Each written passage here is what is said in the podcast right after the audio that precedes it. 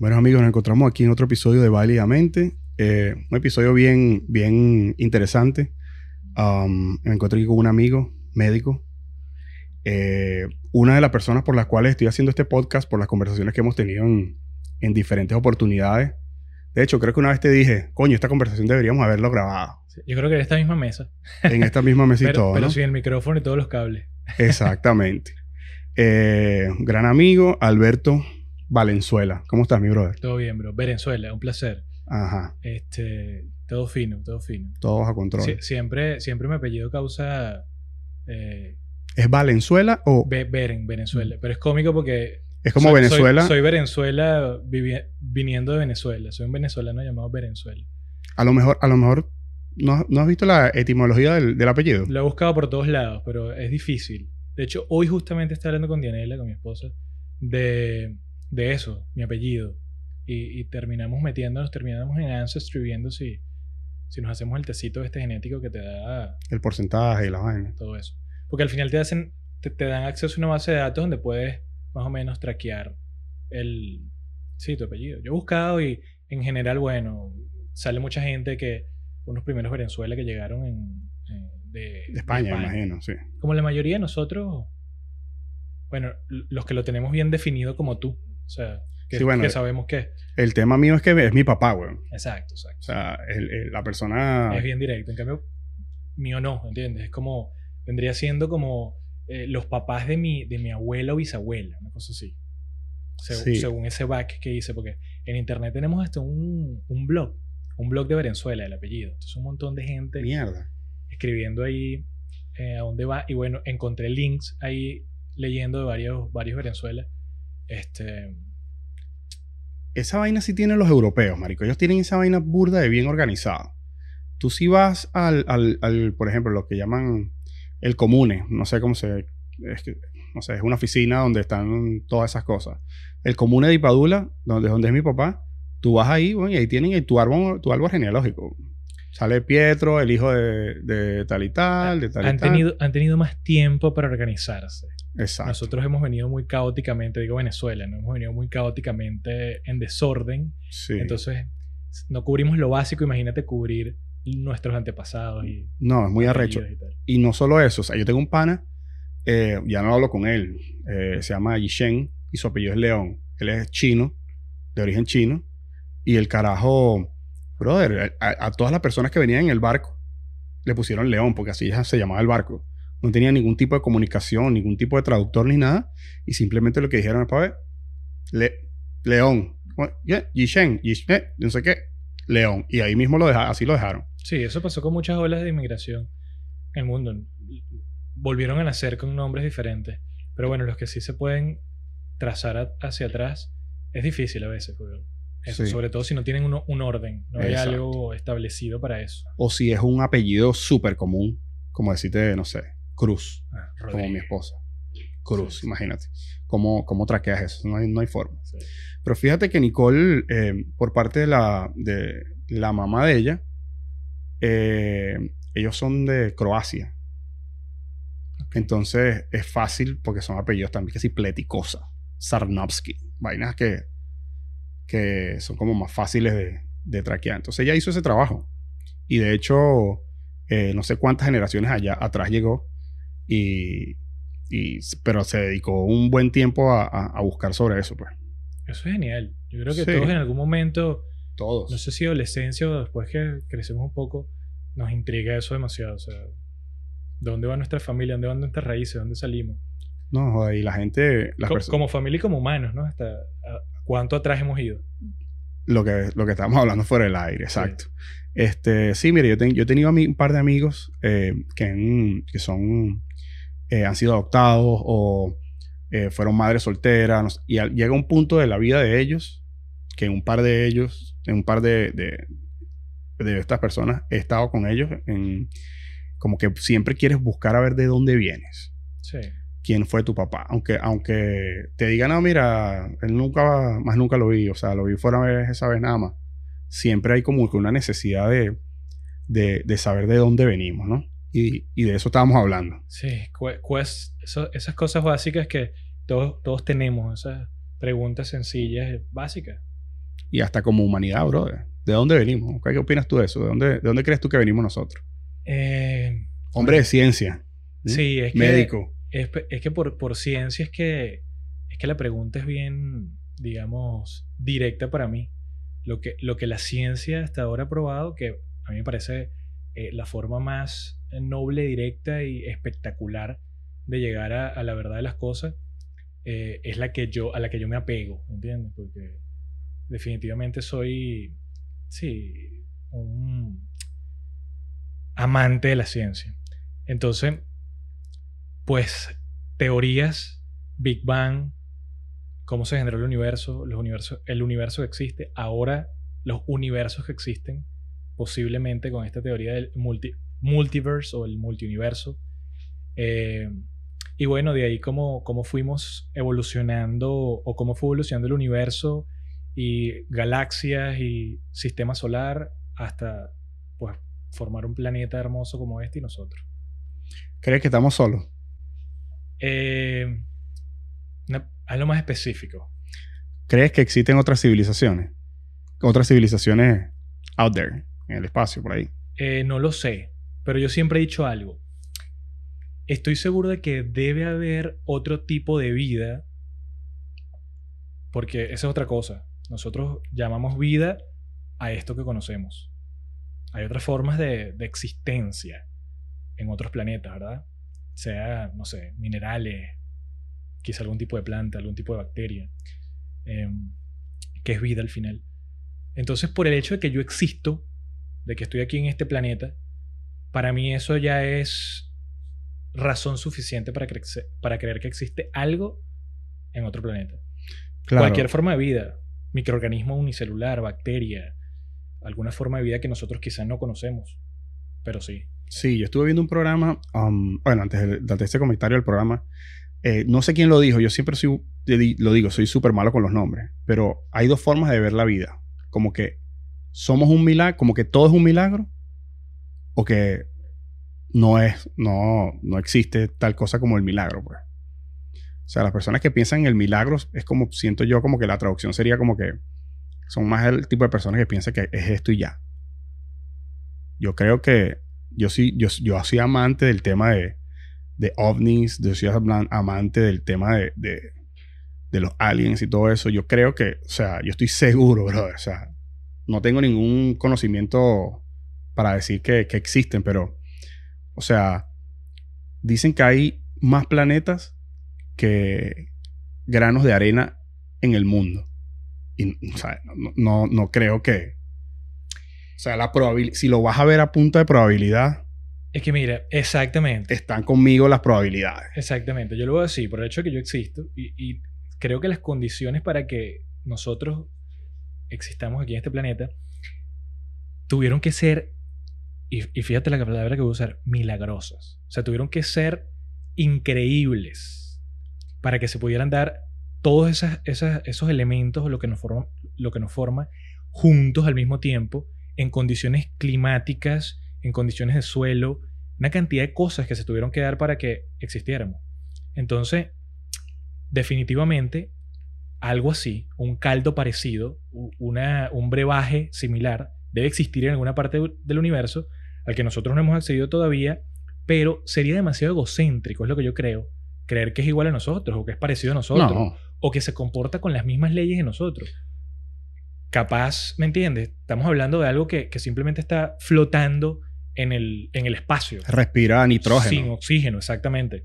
O sea, Y tiene otra forma de, de- de- de existir, ¿entiendes? Como un hoyo negro, por ejemplo, que está probado, que existe, que se, se- se aplican varias reglas de, la, de la física, exacto, de las, de las ciencias básicas, pero que aún así nosotros nos decir, no, eso es un ser vivo que puede hablar conmigo o algo así, no. O sea, sería muy egocéntrico pensar eso, que existe otra gente con, como lo pintan en las películas, pues un cabezoncito con ojos sí, sí, no, total. Es que si tú ves la biodiversidad que existe aquí en la Tierra, weón, o sea, un pulpo, calamar, weón, o sea, No, tantas especies, es que- increíble. o sea, la cantidad de que insectos. imagínate tú los insectos, Sí.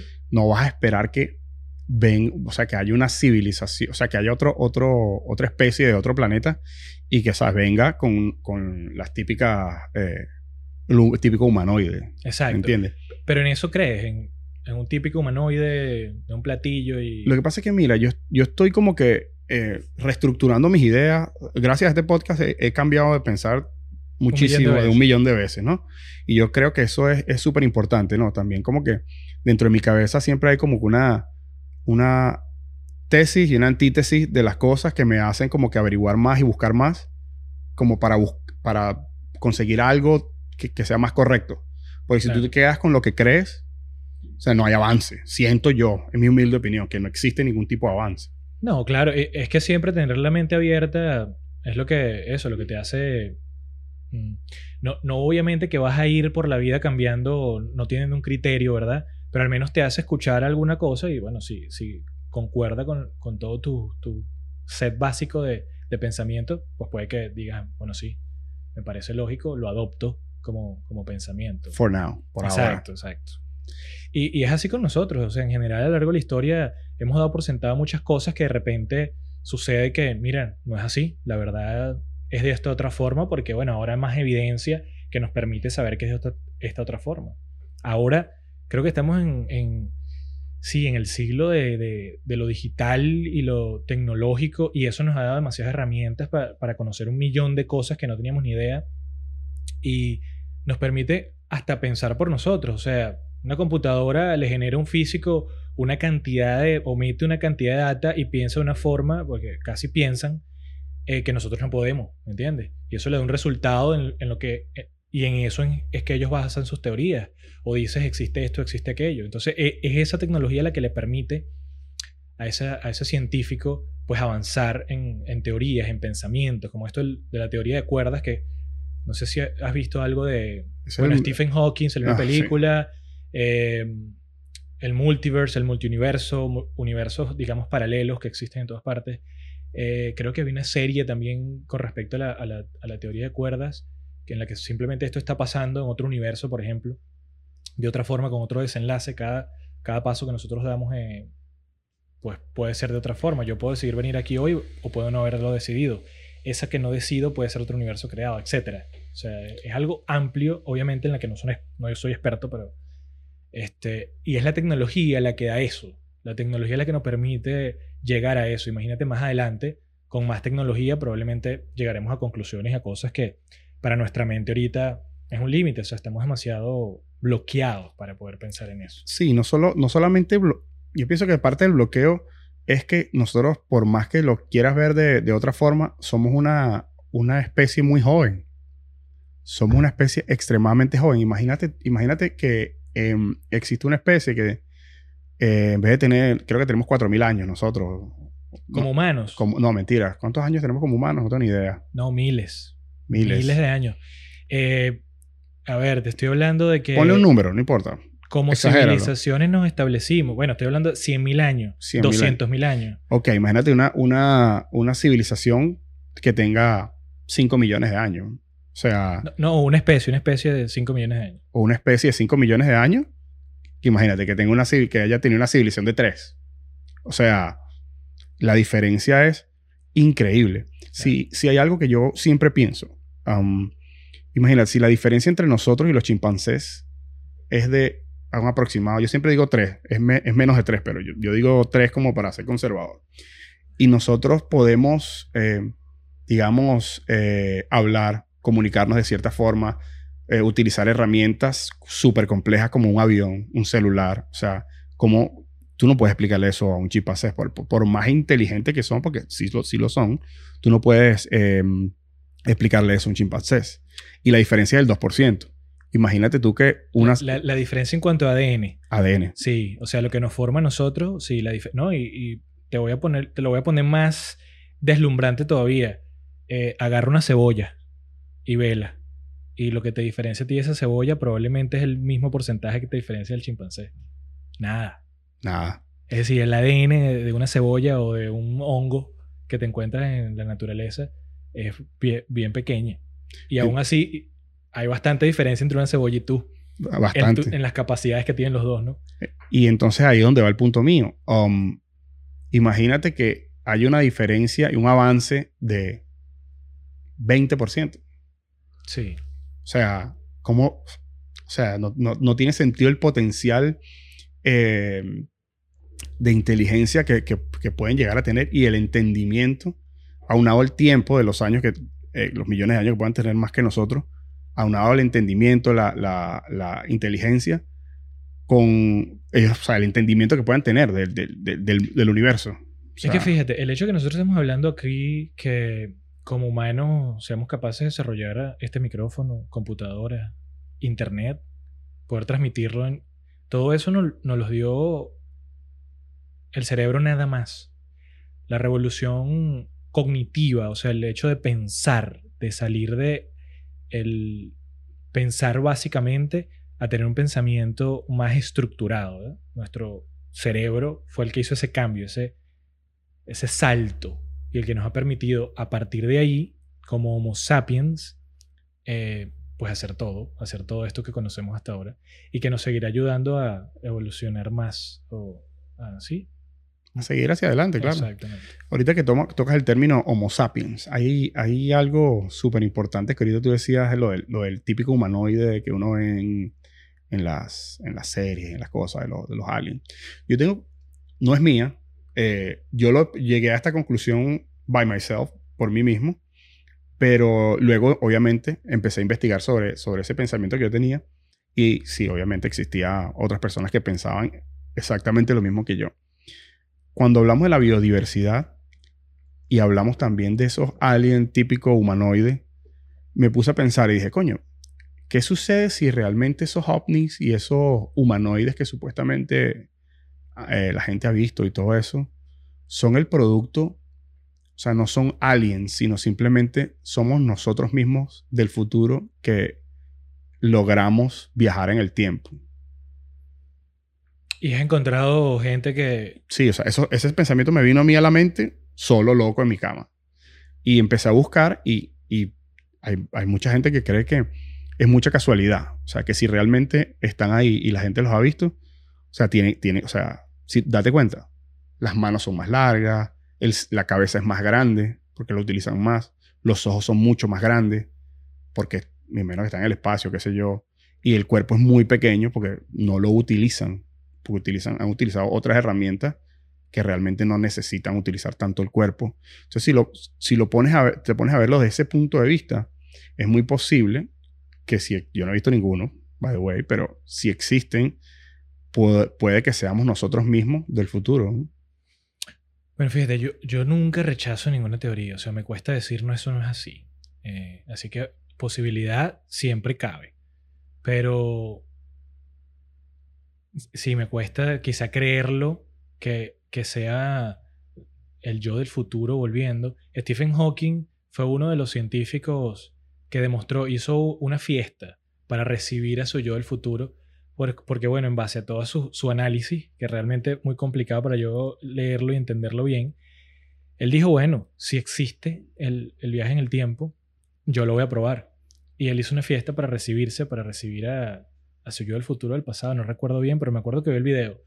Y bueno, no llegó y no pasó. Entonces, yo me quedé como, evidentemente, uno de los de las mentes más brillantes que ha tenido la humanidad, demostrando que no existe el viaje en el tiempo. Eh, lo agarro ahí lo, y, y, abrazo esa idea, pero definitivamente no me niego a que pueda pasar algo. Y hay otra cosa muy interesante que dijiste, que podamos ser nosotros mismos. Bueno, yo creo que muchas de las cosas que, nosotros, nosotros mismos como especie. Sí, digo. sí.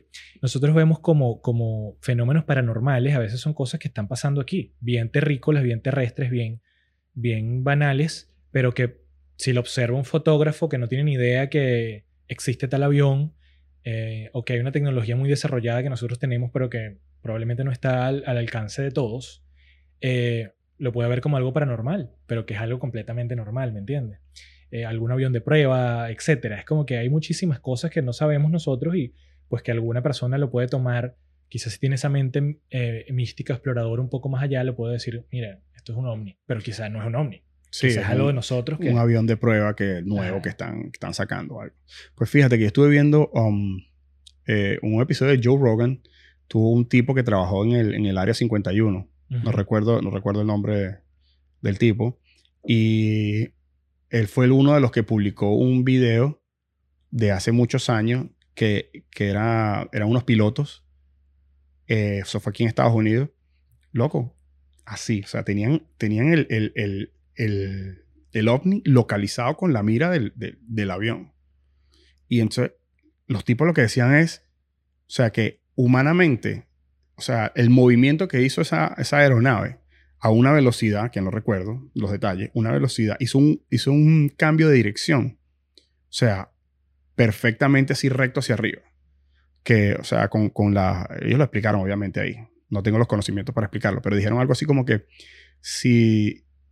O sea, que la fuerza G que de, de ese movimiento era algo increíble. Y los tipos decían que el, el, el objeto no, ten, no, tenía ningún tipo de propulsión. O sea, no, no, estaba quemando nada. Y el video está ahí, es como de tres minutos, es largo. Y los tipos están ahí. ¿Ustedes lo están viendo? Sí. Yo, yo también lo estoy viendo. Ajá, y, y, y, van atrás de ellos en formación y todo. Ellos iban en formación y, y, y el objeto iba adelante. Y en una de esas, para arriba. Más nunca lo vieron. Sí, son esas cosas que quedan ahí con interrogantes grandes. Al final, tú sabes, to, todo, digamos, cualquier video puede ser manipulado. Yo, yo no es que bueno, soy incrédulo, total. sino que ver, yo creo muchísimas cosas, pero, sabes, siempre como, como científico, digamos así, me gusta bueno, que sea probado simplemente, que, claro. que, se le pueda hacer el juicio, el juicio académico de, de la ciencia, de, de, probar la hipótesis y llegar a la, a la conclusión. Pero todas las cosas siempre quedan como cuestionantes, pues no lo sé. Yo sinceramente no lo sé. Yo soy también de los que piensa que, que, yo no soy tan de ciencia, ¿no? Pero yo soy de los que piensa que nada es totalmente equivocado o totalmente acertado. O sea, siempre hay como que una escala de grises en las cosas donde, donde están esas interrogantes, donde nacen todas esas interrogantes y bueno, y, y esas interrogantes son las que nos hacen seguir y estudiar para poder llegar a un punto más concreto de, lo, de las cosas. Pues.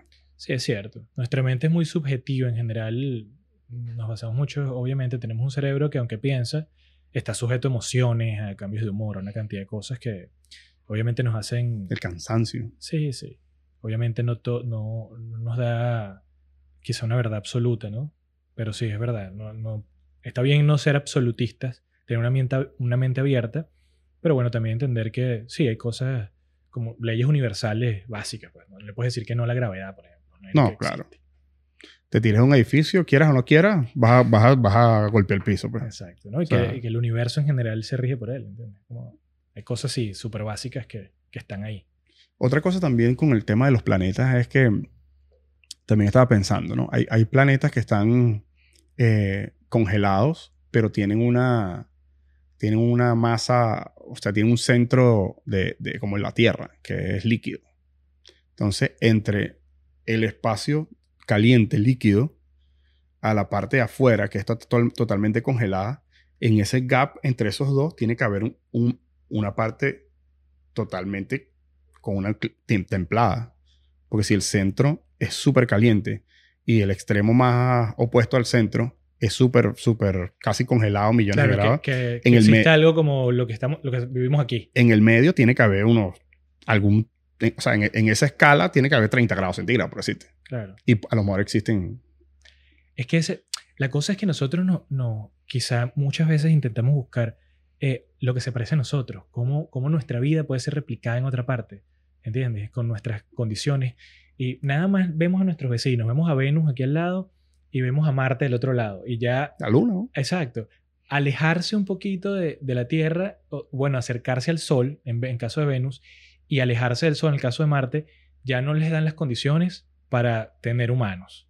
O, o formar una vida o una biodiversidad. Como la conocemos. Como la conocemos. Tan cerca aquí. Entonces, lo que hay, lo que puede haber, o las condiciones que se pueden presentar en una cantidad de millones de planetas, son diferentes, quizá con una vida que no, no entendemos, que no conocemos, que no, no nos da todavía, ¿entiendes? Algo más avanzado que nosotros, puede ser, algo mucho menos avanzado que nosotros, un organismo unicelular. Algo que ni siquiera nosotros podemos decir que es vida, ¿entiendes? Algún elemento que no conocemos. Hay tantas cosas. Pero casi siempre nos centramos en eso, en, en buscar algo que, que, se parezca a nosotros. Y ahí es donde volvemos al tema otra vez de, de las personas que buscan a sus padres y todo. Es siempre sí el tema de la necesidad que tenemos de, de tratar de buscar de dónde venimos, ¿no? Sí, eso es un... Pero es una búsqueda que nos va, vamos a tener ahí todos los humanos por siempre. Una vaina básica, una vaina básica. Brutal. Mira, brother, voy a aprovechar de que te tengo aquí, que estás en el campo de la medicina, para, para preguntarte un par de cosas, para saber solo, simplemente tus, tus opiniones. Em, ¿Qué opinas de todo este tema del, del, de las vacunas, la gente de los pro vacunas, los, los antivacunas y, y, todo ese tema? Obviamente, eres de ciencia, me imagino que, que ya estás hiper vacunado y, y, y eres pro vacuna, ¿no? Sí. Yo estoy como que en el medio. Yo estoy vacunado también, pero yo estoy como que siento que la gente que haga lo que quiera. O sea, como que no, no, no, me gusta que los que están vacunados obliguen en sus conversaciones a los que no están vacunados. Y eh, bueno, igual. obligar es muy fuerte. Yo diría que, que quizá intentar convencer o, quizá dar argumentos para ayudar a, alguna persona a, cambiar de decisión, eso está, es válido. Eh, pero obviamente, ni, ni obligar, ni, sí, ni, ni coaccionar a una persona para que tome una decisión o inclusive, no sé, abusar a la fuerza, usar a la fuerza para... Es que esa línea es súper delgada entre, entre tratar de convencer y coaccionar. Bueno, al final, ¿sabes? Si, si yo te estoy dando mi punto de vista, ¿entiendes? Y yo no te estoy obligando a nada, simplemente estoy dando mi punto de vista. Eh, tú como persona verás si lo tomas o no.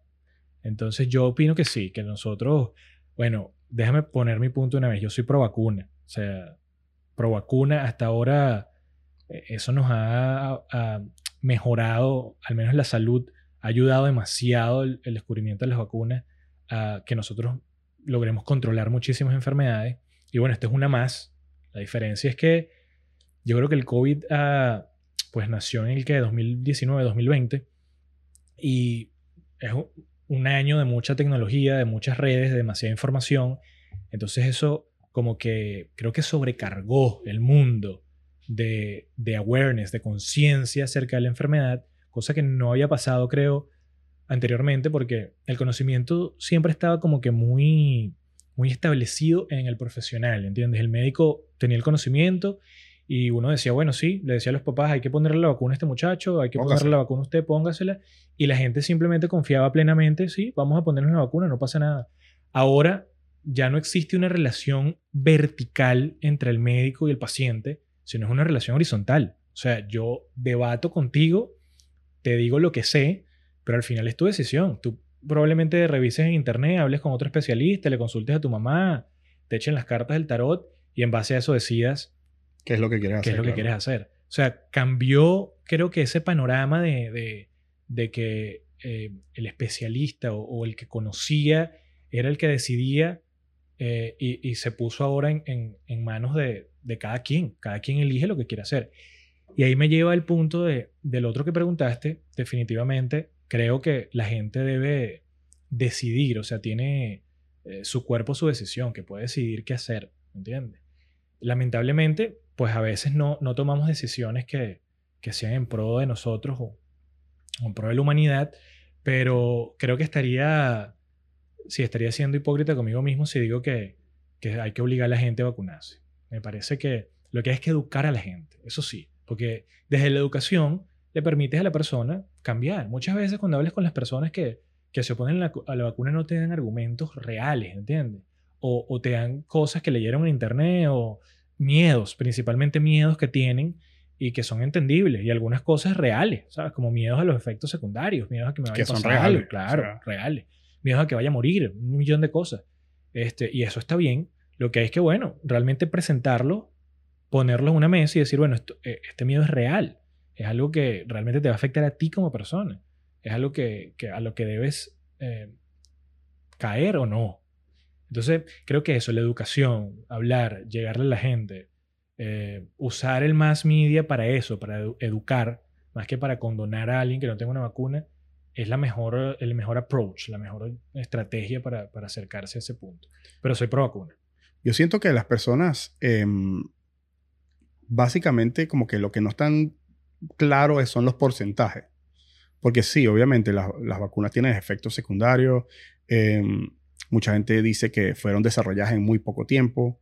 Eh, o sea, pero yo pienso que lo principal es el porcentaje. Sí, hay un porcentaje que se enferma. Sí, hay un porcentaje tal vez que muere. pero, o sea, los, porcent- los porcentajes son pequeños, o sea, no son, no son, no son lo suficientemente grandes como para decir, no, mira, yo no me voy a vacunar porque al 0.01% le dio una trombosis. De eso se trata, de que nos basamos más en la noticia que vemos, en el Twitter que leemos, en la página de Instagram que vemos, para basar nuestras decisiones, en vez de ver los números, ver los hechos, ver qué pasa, ¿entiendes? Y de eso, esa es la educación. La educación es simplemente llegar y decir, bueno, mira, esta es la verdad, estas son las cosas que existen, mira esta gráfica, mira esta curva. Bueno, a veces no en, en términos de gráficas y curvas porque puede que no se entienda, pero ponerlo fácil. La verdad es que esto tiene tanto porcentaje de ayudarte. De cada 10 pasa esto. Exactamente Listo. ponerlo en numeritos sencillos para que la gente entienda que, bueno, sí, a tal persona o un número de casos le pasó eso, pero bueno, no tiene nada que ver con el, el millón de gente, la cantidad de gente vacunada. O sea, el número de gente es muy grande y los efectos adversos son muy pequeños.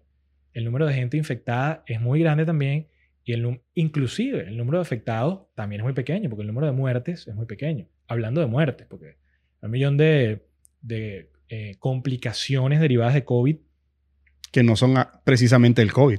no, no, son, no son lo que logran la- los titulares principales, pero que también suceden, ¿entiendes? Complicación del, complicaciones del COVID que te van a perseguir por, a lo largo de la vida de las personas que, a las que les pasa. Y entonces, a veces no es nada más, o sea, el outcome, el- el- lo que esperamos, no es nada más no morir de COVID, sino no complicarnos tampoco de COVID. Entonces, por eso la vacuna, ¿entiendes? Por eso la vacunación. No, claro, que te, que te vayan a quedar algún tipo de secuelas o algo. Eh, yo a mí me dio COVID, a ti también te dio COVID. Eh, de verdad fue algo súper, una gripe fuerte. Afortunadamente. Afortunadamente fue una gripe fuerte. Muchas personas me han dicho, pero si a ti te dio COVID, ¿por qué te vacunaste? Yo digo, simplemente porque con la información que yo manejo, sé que lo, de hecho, yo no, cuando, cuando me dio COVID, fue arrancando el COVID. Igual que a mí. Entonces, los anticuerpos tienen una fecha de vencimiento. Hasta donde yo tengo entendido, se van poquito a poco, van bajando, van bajando, van bajando, y llega un punto donde ya no los tienes más. Entonces, por eso yo esperé. Yo esperé unos meses, mientras desarrollaban la vacuna, obviamente, que no estaba lista. Después, cuando estuvo lista, este, yo me hice los exámenes de lo- lo- el antibody test, el- los anticuerpos. Todavía tenía un poco. Y dije, bueno, no, no tengo apuro. Pero al final, esperé que se vacunaran los, los adultos. O sea, esperé mi, mi turno, pues. No, no estuve con un rush de, de- de ir a yo, ponerme yo la hice vacuna. lo mismo, sí, yo hice lo mismo. Como, como yo no estoy en, en línea, digamos, de frente en una emergencia, unos pacientes de COVID, yo hice lo mismo exactamente. O sea, a mí me dio COVID, ya tenía, digamos, una cobertura de anticuerpos allí y esperé un poco. Eh, cuando cu- cubri- cubrieron, digamos, a, la tercera edad, cubrieron a las personas mayores de 65 años, que eran las, personas con mayor riesgo. Y inclusive, viendo cómo todas las variantes estas que salían eh, también estaban subiendo, que las variantes sí, sabes, digamos, es una variante del virus, puede que aunque tengas inmunidad, pues puedes tener, puedes infectarte también de, de esta variante.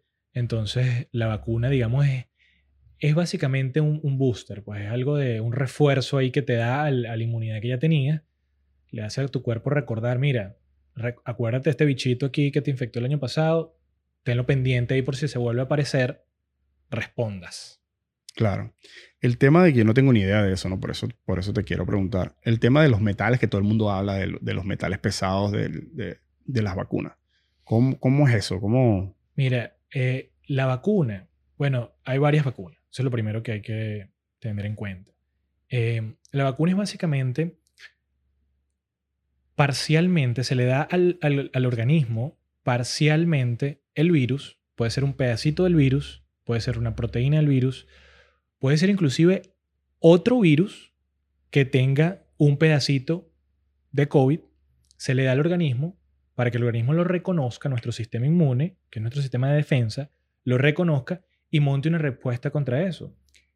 Mucho más tecnológica, tecnológica, ¿sí? Es la vacuna de, eh, creo que Pfizer y Moderna, las dos que utilizan messenger RNA, que es el ARN mensajero, que eso ya es una secuencia de nucleótidos, que es como hablarle al cuerpo, es como darle un- una chuleta al organismo. Decirle, mira, no te están dando un pedacito del virus, no te están dando un virus mm, junto a COVID, sino que te están dando una chuleta. Te dicen, mira, esta es la chuleta, la, la- la- Te la van, a, te- receta. te van a preguntar esto.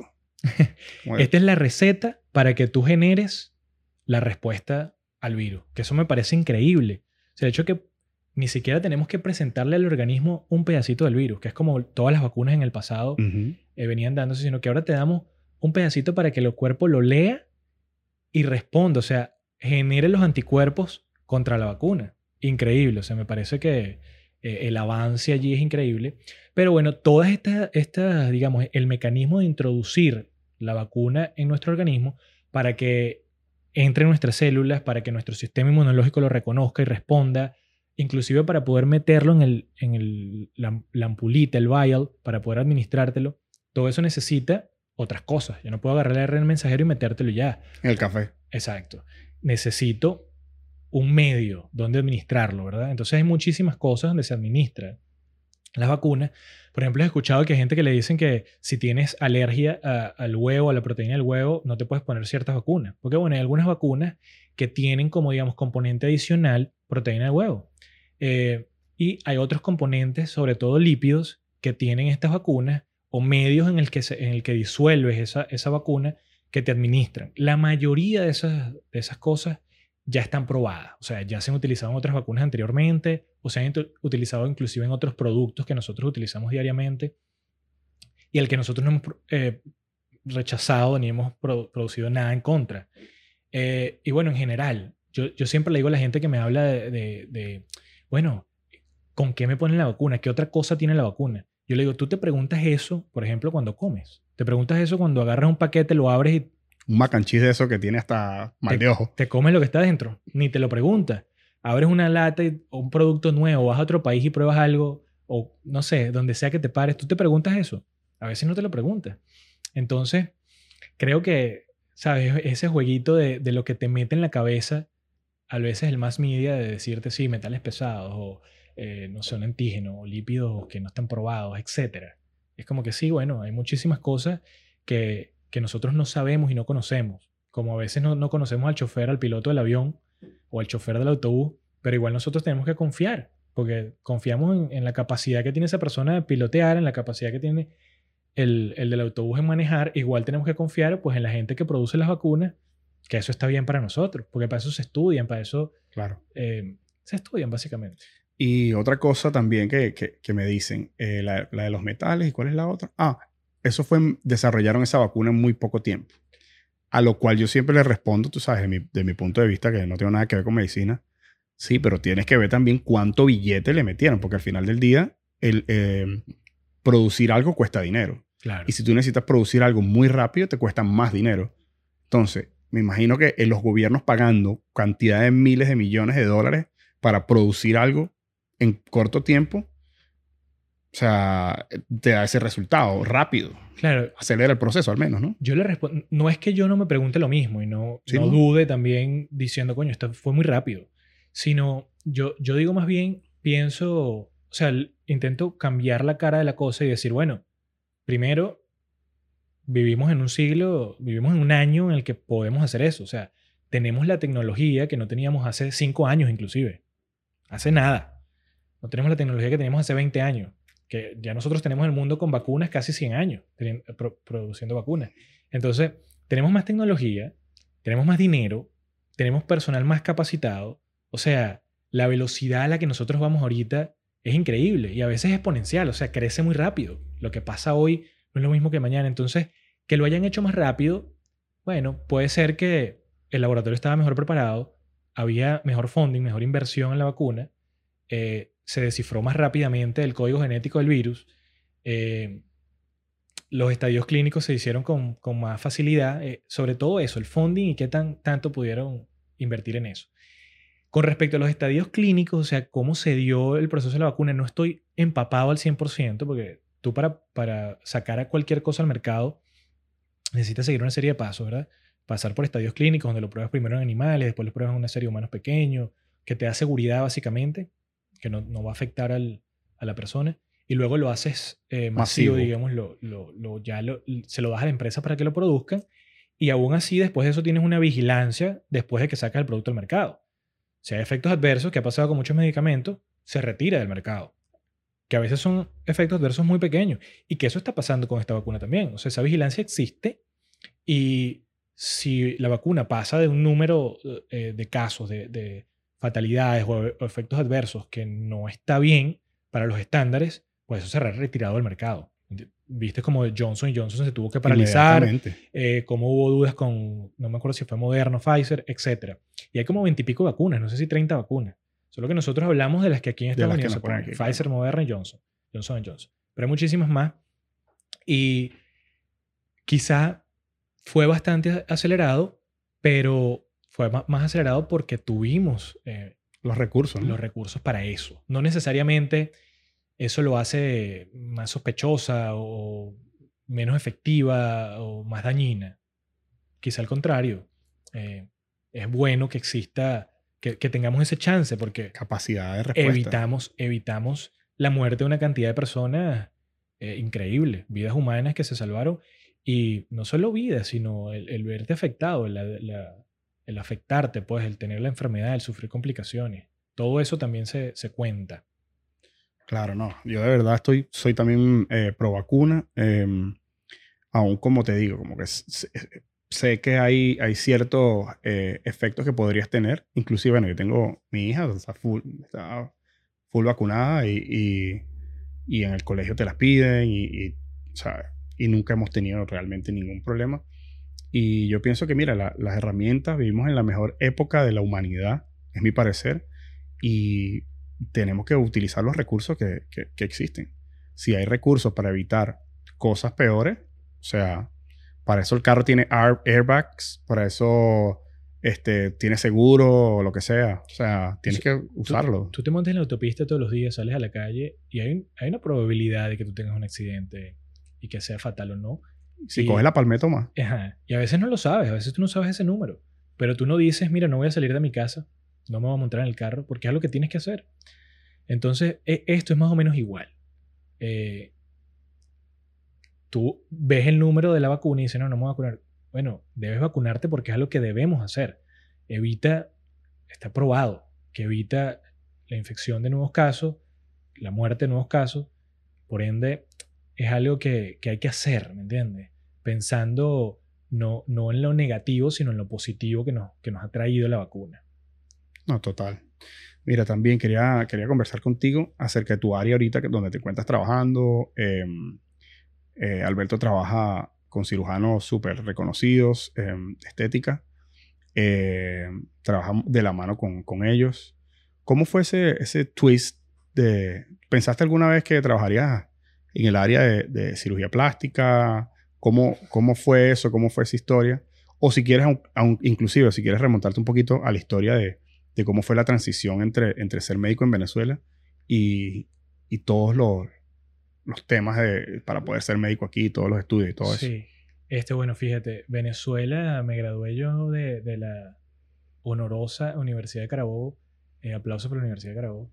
Eh, Me gradué de médico cirujano por allá hace unos años, 2011. Y pues en el, en el tú sabes, medio de la, de la situación venezolana, eh, tuve yo creo que corta, digamos, experiencia clínica. Tuve como tres años allá. O sea, cuando te gradúas de médico en Venezuela tienes que hacer un año de rural, que trabajas para, para, el, para el gobierno, digamos, pagando por eh, los años de carrera. Las universidades en Venezuela que enseñan medicina son públicas. Y pues de esa forma, eh, para ejercer en Venezuela, te, exigen esa, ese requisito. Pues ejerces tu rural, que me parece una experiencia espectacular, el poder ayudar, digamos, a, mi gente, a mi país, a, Venezuela. Pero bueno, por condiciones que tú, al igual que yo viviste, ya uno empieza a contemplar eh, moverse de allá para acá. Mi, mi mente siempre ha estado en, al menos como médico, en cuidados intensivos, anestesiología, que está muy de la mano, eh, esas dos cositas. En Venezuela, de hecho, apliqué un posgrado para anestesiología en la Universidad Central, eh, quedé, pero ahí fue el momento en que me tocó decidir entre irme del país o quedarme en el país. Y ya tenía mi plaza, imagínate tu plaza en el hospital universitario para hacer anestesiología. Eh, ya venía con dos años de experiencia en, en terapia intensiva, que es un poco de, está un poco relacionado con, con el área. Y me salió la oportunidad y toca decidir. Entonces, bueno, me tocó eh, salir, decidí, decidí salir. Eh, y bueno, al salir me, me, tocó, yo creo que una, una, linda experiencia. Estuve en Inglaterra un tiempo donde no, no ejercí medicina por, por, por el tiempo que estuve allí. Eh, hice inglés, fui a estudiar inglés. Eh, no porque tenía claro que iba a establecerme en Estados Unidos, sino porque me parecía que, bueno, inglés es una herramienta necesaria en este... Es fundamental. Fundamental en este siglo, este año. Entonces, eh, pues estudié inglés, luego me vine para acá, para Estados Unidos, con, con la idea de, de, revalidar mi carrera aquí y, y, de... Uno nunca deja de ser médico, te pares en China, te pares donde sea, la medicina te acompaña porque, aunque suene un poco eh, romántico, es un estilo de vida. O sea, la, forma, la forma en cómo piensas, cómo te relacionas en general, eh, tu mente como, como trabaja, eh, está ahí, se basa en todo eso que estudiaste. Entonces, intentar revalidar aquí es mi, todavía mi sueño, porque no tengo la licencia de, de médico en los Estados Unidos, pero aún así el país me ha permitido ir obteniendo, eh, digamos, little steps, pasitos pequeños que he dado, eh, tanto de asistente médico, he trabajado con anestesiólogos y desde hace ya, creo que año y medio, estoy trabajando en cirugía plástica, como asistente quirúrgico, en quirófano, eh, con un cirujano plástico.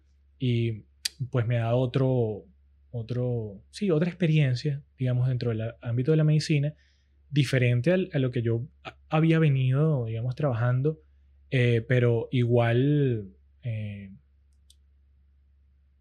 inherente a la medicina en general, pues una rama más que, que tiene toda su, su belleza, su, su, espectacularidad genial. Me gusta el área de quirófano, me encanta la cirugía. De hecho, pues hasta que tú no pruebas las cosas no te das cuenta claro. en qué estás.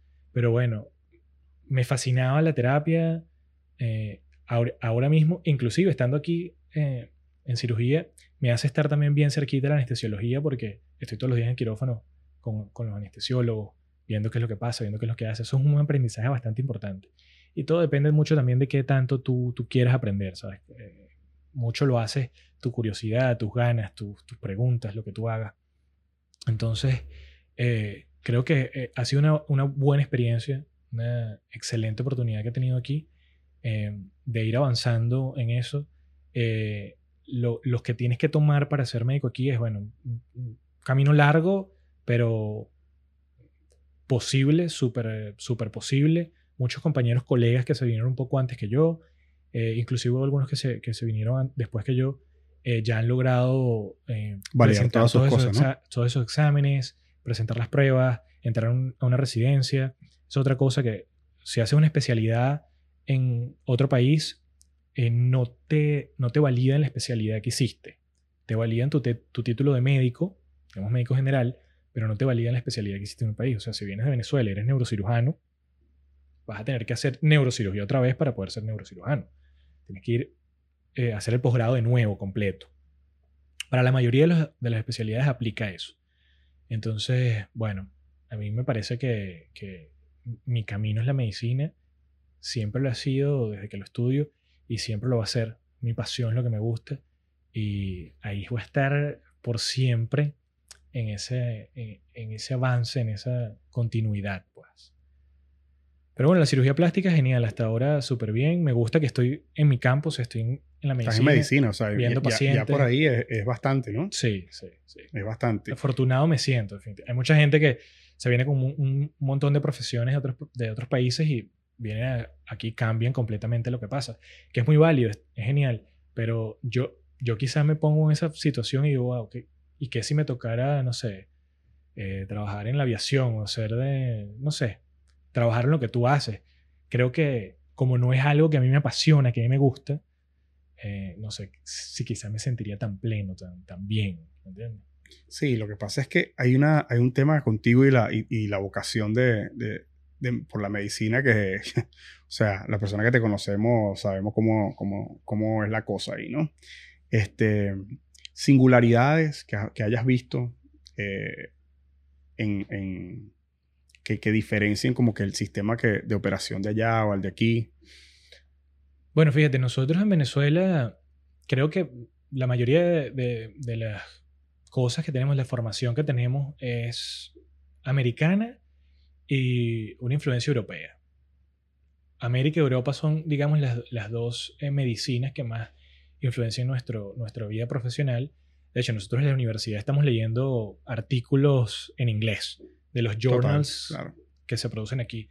Eh, claro, todos los que sentimos un, un, sentido patriótico por nuestro país, nos encanta la, las actividades que producimos en nuestro país. Yo me acuerdo yo haciendo mi proyecto, mi tesis, que fue en nefrología, emocionado porque estaba produciendo material académico, ¿sabes? Ahí propio. Eh, y eso creo que es algo que, que es genial que se incentive en, en, todo, en todos los países, pero al final nosotros no tenemos estadísticas venezolanas, no tenemos estudios grandes que midan cómo, cómo es nuestra población, qué come nuestra población, qué, qué enfermedades aquejan a nuestra población. Muchas veces estamos carentes de eso porque no existe la posibilidad eh, de hacer esos estudios, no existen las instituciones, entonces nos, nos toca echar mano del Internet y ver qué hacen en otros países, qué estudios presentan en otros países con poblaciones diferentes, porque aquí hay poblaciones diferentes, climas diferentes, enfermedades diferentes. E intentar adaptar eso que leemos, eso que vemos, eso que estudiamos a nuestra realidad en Venezuela. La mayoría de las cosas son iguales. Eh, hay unas que otras cositas que, que cambian, pero bueno, con respecto a la formación académica, tenemos esa influencia americana y europea, por ende, hablamos el mismo idioma. Cuando llegamos aquí, hablamos el mismo idioma. Eh, hay diferencias, yo diría, entre, entre el sistema de salud, no la formación académica, sino el sistema de salud en pues, la, parte hospitalaria, la parte privada, cómo se maneja aquí. Aquí todo, la salud es privada, las personas deben tener un seguro de salud. Este, los hospitales, inclusive hospitales sin fines de lucro cobran el servicio. En Venezuela nosotros tenemos dos visiones. La, la, salud pública, que es la que el Estado eh, mantiene, y la salud privada, que bueno, eh, esas empresas privadas que deciden montar su, su hospital. Aquí todo básicamente es, es privado. Y bueno, diferentes eh, matices dentro del sistema, cómo se llevan los records, cómo se llevan las historias, eh, aquí hay muchos sitios que ya tienen electronic, Health Records, que, que todo es en, una computadora. En Venezuela mantenemos bastante... Eh, Paperwork. Sí, historias escritas. Aquí también existen, ¿no? Aquí también existe el papel, pero yo diría que es menos. Eh, no, no, tengo los números exactos, pero eso diría que, que es menos que, que en Venezuela. los seguros también, cómo se manejan. hay muchísimas cosas que, que, dependen del sistema, básicamente, ¿no? cómo se lleva aquí. Eh, pero en general, con respecto a, la academia, el cómo es, eso es general a nivel global. Está bien. Mira, una preguntita. Ajá. ¿Ustedes estudian en la universidad algún tipo de historia de la medicina o historia de algo de eso? sí, sí. Al menos en la, en Carabobo existe una, una, asignatura que hace un año completo que es historia de la medicina. Y bueno, es básicamente ver la historia de la medicina, cómo evolucionó la medicina desde donde no existía o, existía muy rudimentariamente, ¿sabes? Eh, brebajes, utilizar la naturaleza como métodos curativos, eh, inclusive meter a la religión en procesos eh, de sanación. Y bueno, cómo fue evolucionando, cómo algunas mentes fueron introduciendo una cantidad de elementos para llegar a lo que es ahora, ¿entienden? en la antigüedad, por ejemplo, no teníamos conocimientos de anatomía, cómo era nuestro cuerpo, qué teníamos, teníamos teorías, cómo funcionaba esto, los líquidos de nuestro cuerpo, la sangre, la bilis, todo eso, eh, era lo que podríamos observar desde afuera, lo que, lo que es, en lo que se basaba nuestro conocimiento, bien em, empírico ahí. Y no solo eso, sino que los, las personas que estudiaban la medicina primitiva principalmente hacían experimentos con personas que ya habían fallecido y eso. Y Aunque eso estuvo, digamos, ahí entra la religión eh, a, digamos, influir en esos eventos porque en muchas civilizaciones no se permitía... Jorungar los muertos. Exactamente. Entonces limitaban un poquito, quizá un tema de religión, quizá un tema cultural de la civilización, pero no, no te permitían acceder a esa información mientras nos fuimos abriendo más. Porque, imagínate, no sé, algo que puedas ver ahora que, que no puedes hacer, algo que está muy mal. Así se veía abrir un cuerpo en la antigüedad. Era como ¿no? ¿Cómo tú vas a profanar ese cuerpo que quizá tienes que mantener a la, para la vida que viene? Eh, no puedes hacerlo. Entonces eso limitaba al científico que quería explorar un poquito más allá. Y si Claro. tú, y si tú te, te, te paras en, es- en ese siglo, te paras en ese momento y dices, bueno, la verdad yo tampoco quiero abrirlo porque yo no quiero profanar eso. Entonces sigues, Sí, si la persona que está haciendo el estudio es religiosa también, estás ahí como que en un, claro, en un vaivén ahí que no estás seguro. esas mentes que se atreven a ir un poquito más y quizá dice, bueno, no importa, pese a todo esto voy a abrir este cuerpo y voy a ver qué hay adentro, son las que hacen que de alguna forma se revolucione, avance eh, el arte. Entonces, bueno, así, se, así fue avanzando, pero sí, tenemos un año completo de historia de la medicina donde vemos Que debe ser brutal. increíble. Debe O sea- ser brutal. O sea, imagínate eh, estudiar las primeras personas que abrieron un cuerpo, las primeras personas tal vez que se dieron cuenta de que una vez muerto, ya el- los fluidos y las cosas son diferentes. eh, depende de qué tan, can- cuánto tiempo haya tenido muerto el- el- la persona. Todo, ver, ver la O sea- evolución de la medicina a lo largo de los años es algo fascinante. Y va de la mano a la evolución de la humanidad como humanidad. Porque hay cosas que, por ejemplo, la cirugía, abrirte el cuerpo y sacarte el apéndice cuando tienes apendicitis, cambia radicalmente a, a la humanidad, ¿entiendes? El hecho de poder, la anestesia, el poder tener un paciente Loco. sedado, ¿Cómo, cómo fue? vacuna. ¿Cómo fuese? Imagínate, ¿cómo pasaron de, de hacer experimentos con personas que ya estaban muertas a que tocó la primera persona que tocó abrir a alguien vivo para ver cómo solucionar el, el X tema que tenía la persona? Bueno, ahí ha colaborado mucho algo que nosotros le tememos y que creo que es, eh, sí, algo muy temido para todas las civilizaciones o todos los países, que son las guerras. Eh, los, los eventos negativos a lo largo de, de nuestra eh, historia han llevado a dar saltos a la medicina como en las guerras. En la guerra tú donde se tienes una persona todo. herida, claro, y, y necesitas ayudarlo, asistirlo. ¿Y qué vas a hacer? Tienes que, o sea, es la vida o la muerte. Ahí eh, comenzás- comenzamos a desarrollar pues herramientas, comenzamos a atrevernos un poco más a, a hacer eh, experimentos, porque básicamente era experimentar con muchas cosas que algunas daban resultado y otras no.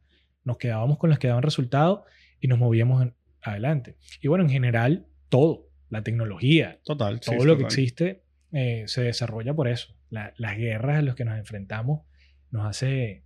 Es eso, es la exigencia de, de que tienes que dar más en este momento agudo. Los periodos de paz y estabilidad quizá no llevan a, a- a esa exigencia, no llevan a esa Sabe. necesidad de avanzar. Ah, imagínate, el, imagínate el curandero, porque me imagino no se llamaba médico en ese entonces. el- el- la persona que tuvo que lidiar con, con la primera persona amputada. O sea, ¿cómo curar eso? ¿Cómo, cómo, o sea, cómo, cómo curar algo que ya no está? O sea, ese, ese miembro que ya, que ya no está. Y que muchas O sea- veces nos, nos enfrentábamos en la particularidad de que no teníamos explicación. O sea, como nosotros no tenemos explicación ahora para los fenómenos ovni o para algunas cosas, en ese momento tampoco teníamos e- explicación para la mayoría de las enfermedades. O sea, todo quedaba a, a lo místico, a lo paranormal, no entendíamos qué pasaba. Quizás si convulsionabas estabas poseído por alguna clase de demonio y había que hacerte un ritual de exorcismo.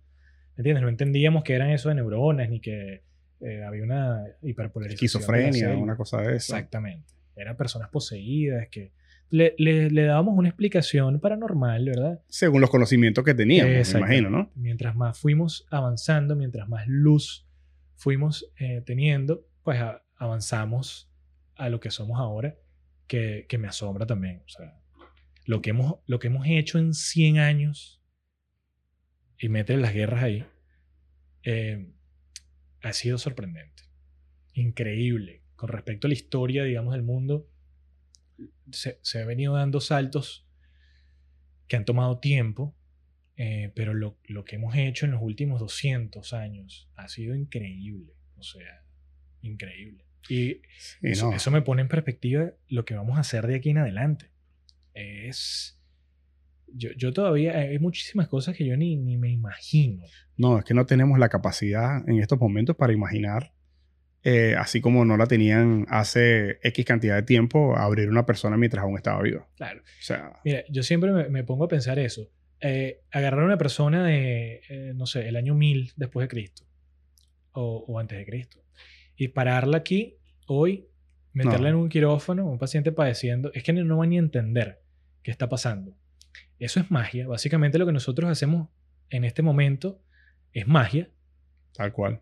Lo que ellos verían como un evento mágico, para nosotros es ciencia pura, eh, eh, estaría para esa persona representado en algo mágico. Así será ahora. Lo que vemos como paranormal probablemente será algo sencillo del futuro que, tendrá explicación. Imagínate, explicarle a alguien que, participó en las cruzadas y que está herido fuertemente, decirle, mira, tómate este, esta cosita chiquitica y esto hacer que no, te, que no se te infecten la, la, las heridas que tienen y de, de, esta forma vas a sobrevivir. Sí. Eso es más que mágico. Sí, eso O sea, es más si, que si mágico. lo pones en los ojos de, de una persona de esa época, eso es, eso es más que mágico. E- Eso, eso es lo que yo llamo milagros. O sea, el hecho que hayamos codificado el, el genoma humano, que hayamos inventado o hayamos descubierto cómo trabajar con CRISPR, una genética allí novedosa, eh, antibiótico, anestesia, cirugía, Antibi- medicina, Antibióticos, eso fue huge, bro. vacunas. Eh, eso son, son cosas milagrosas, porque es que es increíble al, al nivel al que trabaja la medicina y los procesos de, digamos, conocimiento que tenemos, cómo entendemos los procesos fisiológicos y, bueno, lo que nos queda por conocer, porque la verdad hay un montón de cosas que todavía no nos explicamos, lo que nosotros llamamos, procesos idiopáticos. Cuando no sabemos algo ni le tenemos un nombre, decimos, es idiopático. No sabemos de dónde viene, cómo viene, tenemos quizás un ligero entendimiento, pero todavía no hemos llegado. Vamos a ver cómo, cómo desciframos esto. Exactamente. Y ahí es donde viene lo, lo arrecho del ser humano que siempre está tratando, siempre va por más. Sí, El ser humano siempre va por más. Y eso, eso es lo que nos ha hecho eh, seguir adelante. Imagínate si, si no hubiese habido la forma de, no hubiesen permitido eh, la, eh, la primera autopsia, la primera, eh, la primera vez que abrieron un cuerpo para investigarlo, para, para entenderlo. Imagínate, si no hubiesen roto ese paradigma, imagínate cómo, cómo sería el mundo totalmente. totalmente Te, diferente. te voy a poner un ejemplo. Nosotros ahorita tenemos un, un debate intenso, yo no sé en qué nivel está ese debate, con la clonación. Eh, ya nosotros tenemos capacidad, de hace rato ya tenemos capacidad para clonar un humano. Lo, lo- lo comenzamos a hacer con, con animales. Hay una ovejita famosa por ser Dolly, ¿no? ajá. Y pues con humanos lo podemos hacer. Pero bueno, nuestros, nuestros límites éticos, profesionales le- de leyes nos, nos frenan y no nos dejan todavía ir más allá porque no sabemos qué podemos desencadenar. No sabemos qué puede pasar. Eh, eh, creo que es, es eso, es, es tener miedo y es todavía no, no haber debatido suficiente con respecto a, a la ética de eso, que no, no le hemos dado una carta Una verde. utilidad. pues. Entonces imagínate, hace unos años era abrir un cuerpo, pero se abrió el cuerpo y fíjate todo lo que hemos logrado avanzar por eso.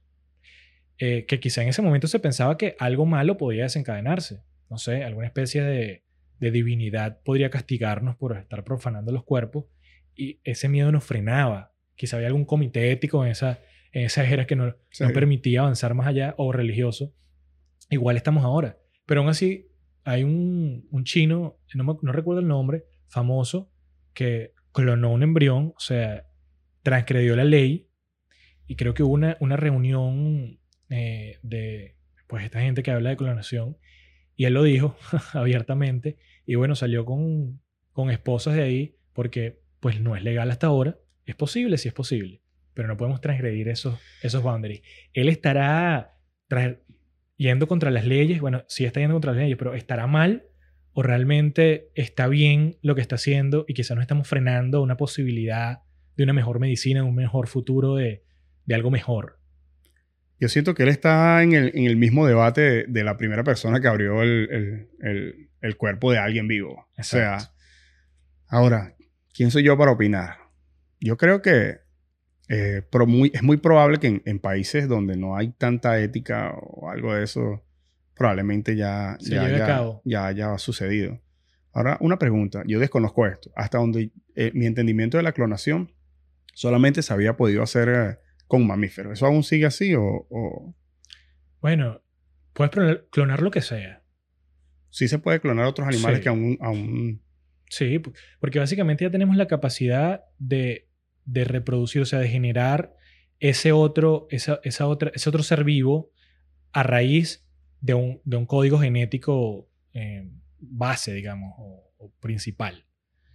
Entonces, sí, las capacidades que tenemos ahorita es hasta, no solamente de crearlo, sino de editarlo.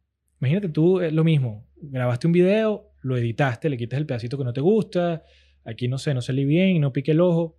Igualmente puedes hacer con el genoma de una persona. Tú le que, puedes que no pasa en este podcast, ¿no?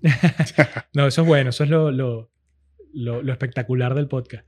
Eh, le, le puedes quitar un pedacito del genoma del humano y decir, mira, no me gusta esto, quiero esto otro. No, no quiero que tenga los ojos así, sino quiero que los tenga así. Y entonces puedes editarlo, no solamente crearlo, sino editarlo. ¿Y cuál es la diferencia en- entre eso y crearlo? No, bueno, lo que pasa es que crearlo a- a- al mero hecho de, de, digamos, generar otro humano y clonarlo y que de ahí se desarrolle, tú básicamente estás dando una especie de azar de que se, de, de que se desarrolle y la edición también, o no te deja la especie de azar, pero de allá que tú estés creando el humano, sí, estamos jugando a ser Dios, completamente. Bueno, y no es, no es lo que hemos hecho siempre. Hemos jugado a ser Dios con la naturaleza, hemos jugado a ser Dios con, o sea, Sí, con tantas cosas. es lo que, lo que nos ha llevado a esto, a dominar, digamos, eh, las otras especies que existen en el, en el planeta. Yo lo veo bien biológicamente, como nosotros como humanos, pues sometimos, solo por la revolución cognitiva, sometimos a las otras especies a, a nuestro yugo eh, y a todo. Intentamos así someter a la naturaleza, intentamos así someter a, a todo, inclusive a las leyes del universo, desafiando gravedad y creando aviones. Bueno, pero eso, de eso se trata, ¿no? Evolucionar. Sí, Mira, brother, la clonación. Esa vaina, nunca me hubiese imaginado hablar de esa vaina aquí en el podcast. ¿no? Si tú, lo, si, tú, si, si tú pudieras hacerlo, lo harías. No lo sé. Creo que eh, yo soy bien comedido a la hora de... Creo que no sería esa primera persona que, que hace algo que vaya contra la ley en pro del avance de la humanidad. Sí, Pero- pero si no, si no tuvieras que meter, si no te metieras en problemas por hacerlo. Sí, definitivamente. Si no me tuviera metido en problemas, si eso no es, es algo legal, si es algo que está permitido, sí, claro que sí. Yo soy un curioso, pero de, de, de callejón y me encanta experimentar, explorar. Eh, así que lo haría, por supuesto que sí. Mira, hablando de cirugía y de todo eso, el- el- de lo que tú estás trabajando ahorita, eh, se me viene a la mente ahorita el, el- trasplante de, de, de rostro que hubo, creo que fue un italiano el que lo, el que lo, que, que No lo sé. hizo por primera vez. O sea, ese, ese tipo de trasplantes, eso, eso tú, o sea, pueden vivir una vida normal luego de eso, o, o Sí, tengo entendido que tienen que tomar unas medicinas para el rechazo y del La tejido y todo eso. La mayoría de los, los trasplantes, porque recuerda, nosotros tenemos el sistema inmunológico, ese mismo que reacciona contra el COVID, reacciona contra cualquier cosa que, no es, a- que es ajena a nosotros, ¿verdad? Lo que no es nuestro y está en el organismo, pues nosotros, nuestra tendencia es rechazarlo. Entonces, todo, todo órgano trasplantado, eh, aunque algunos tienen más afinidad que otros, por eso depende Sí. si eres familia, hay más afinidad, depende de, de tu genética, pues puedes tener más, más re- eh, afinidad o, o puedes evitar el rechazo. Eh, igual pasa con de lo que sea, trasplante de cara, trasplante de corazón, de riñón, de lo que sea, eh, necesitas en cierta medida inmunosuprimir, o sea, parar un poco el sistema inmune para, que no ataque. rechace, exactamente. Y ahora, hay, hay otro, otro carajo, creo que fue en China, que estaba tratando de, de trasplantar una cabeza entera. Mira, es que como te digo, para mí ¿Existe la tecnología, disculpa que, que te interrumpí, existe la, te- la tecnología suficiente como para, para conectar todos los nervios de la, de la médula espinal, uno, one by one ahí, para que todo quede bien? ¿Eso existe? ¿O es todavía como que un trial? Mira, no me gusta ser absoluto. Yo diría que no existe. eh, sobre todo conectar una médula otra vez que fue seccionada, no existe. Eh, pero probablemente seamos capaces. Y si existe, bueno, no lo sé hasta ahora. Eh, pero probablemente seamos capaces. El conocimiento de qué existe, de cómo es, es decir, la estructura de nosotros como humanos, la funcionalidad de nosotros como humanos, ya está descrita. Eso está ya bien, bien demarcado, bien delineado. Y eso es lo que nos ha permitido hacer todo este tipo de trasplantes. Ahora, una cabeza, capaz, capaz, no lo sé. Ese, ese tipo, yo, yo lo estuve viendo, en, lo estuve leyendo. Em, él logró hacerlo con un, con un mono, pero no duró demasiado tiempo. O sea, eh, tenía, o sea, tenía signos vitales, em, respondía a la luz y ese tipo de cosas, pero al final no logró, no logró sobrevivir casi nada. Ese, ese tipo de eventos eh, son buenos porque realmente eso es lo que hace que, que se avance. El, el ensayo y error en, en, producir algo, al hacer eh, un trasplante cabeza a un animal eh, o hacer un trasplante de órgano, nos, nos permite evolucionar. Aquí en Miami, en FIU, existe un, un departamento, no recuerdo el nombre exacto del departamento, pero a estos pacientes amputados eh, les conectan, básicamente les ponen un microchip ¿verdad? que está imantado y la prótesis se pega allí. Bueno, ¿sabes? Cuando te amputas, básicamente el nervio que va o que recorre hacia abajo del brazo o de la pierna que se, se corta, está seccionado.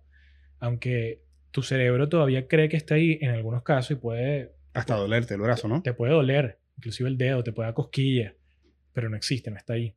Bueno, eh, esa posibilidad que tiene el cerebro de, de transmitir ese impulso, la tecnología lo puede percibir y por medio de unos cablecitos le conectan esta mano y bueno, la persona puede mover la mano. Aquí en Miami existe eso. La persona puede mover la mano, o sea, abrirla y cerrarla con su mente. O sea, no es algo mecánico que él activa, sino que está conectado a sus nervios, o sea, está conectado a los nervios de su mano y él puede abrir y cerrar su mano. Inclusive, él puede determinar si lo que está tocando es algo suave, es algo duro. Tiene una especie de, de sensibilidad ahí primitiva.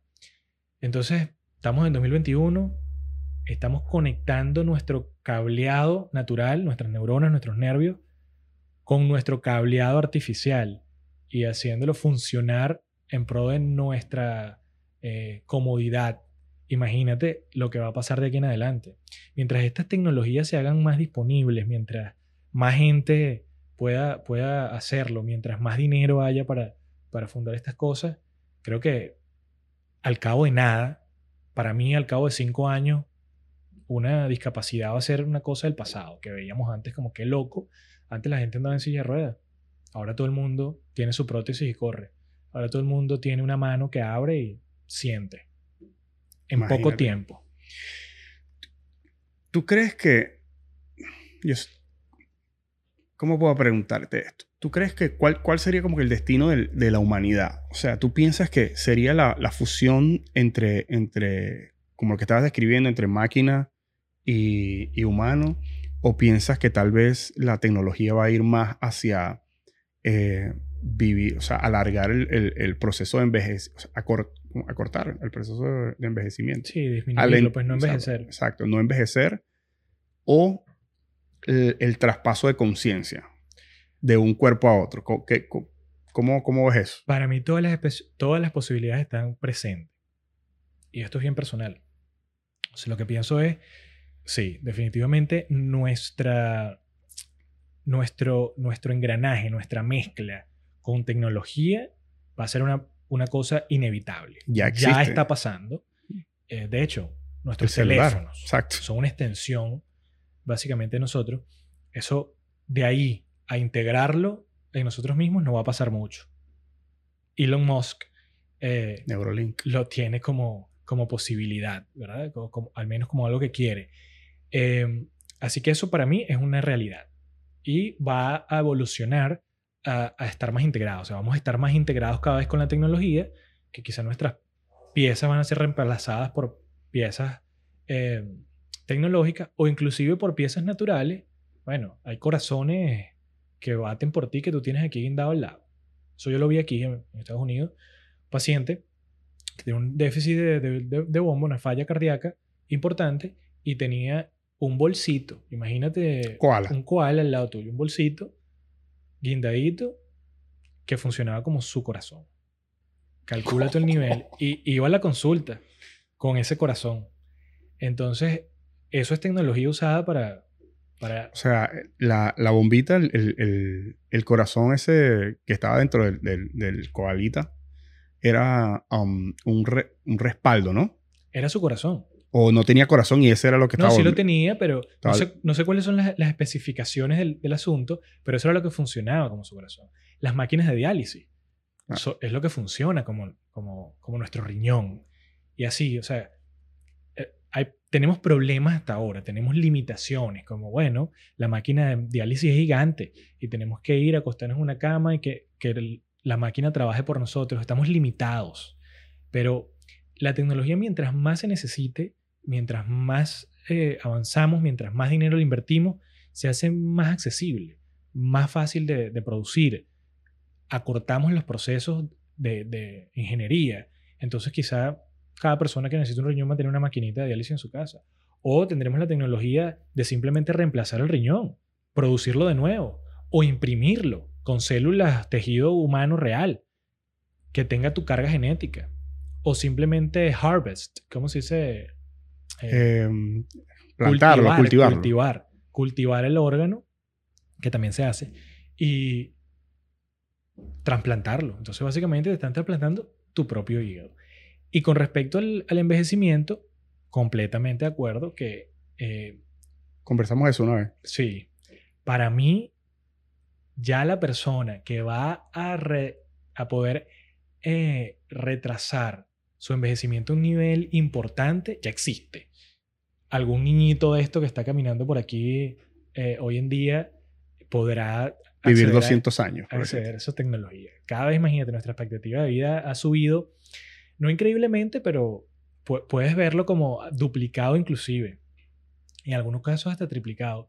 Entonces, de ahí a ir un saltito más, no hay mucha diferencia porque ya, ya sabemos qué es lo que causa el envejecimiento ya sabemos dónde está la clave o por qué en nuestro ADN tiene unas secuencias ahí, eh, las telomerasas y los telómeros están en ese proceso de envejecimiento, cómo el ambiente nos afecta para envejecer. Entonces, en, todas esas cositas nosotros vamos a intervenir para evitarlo.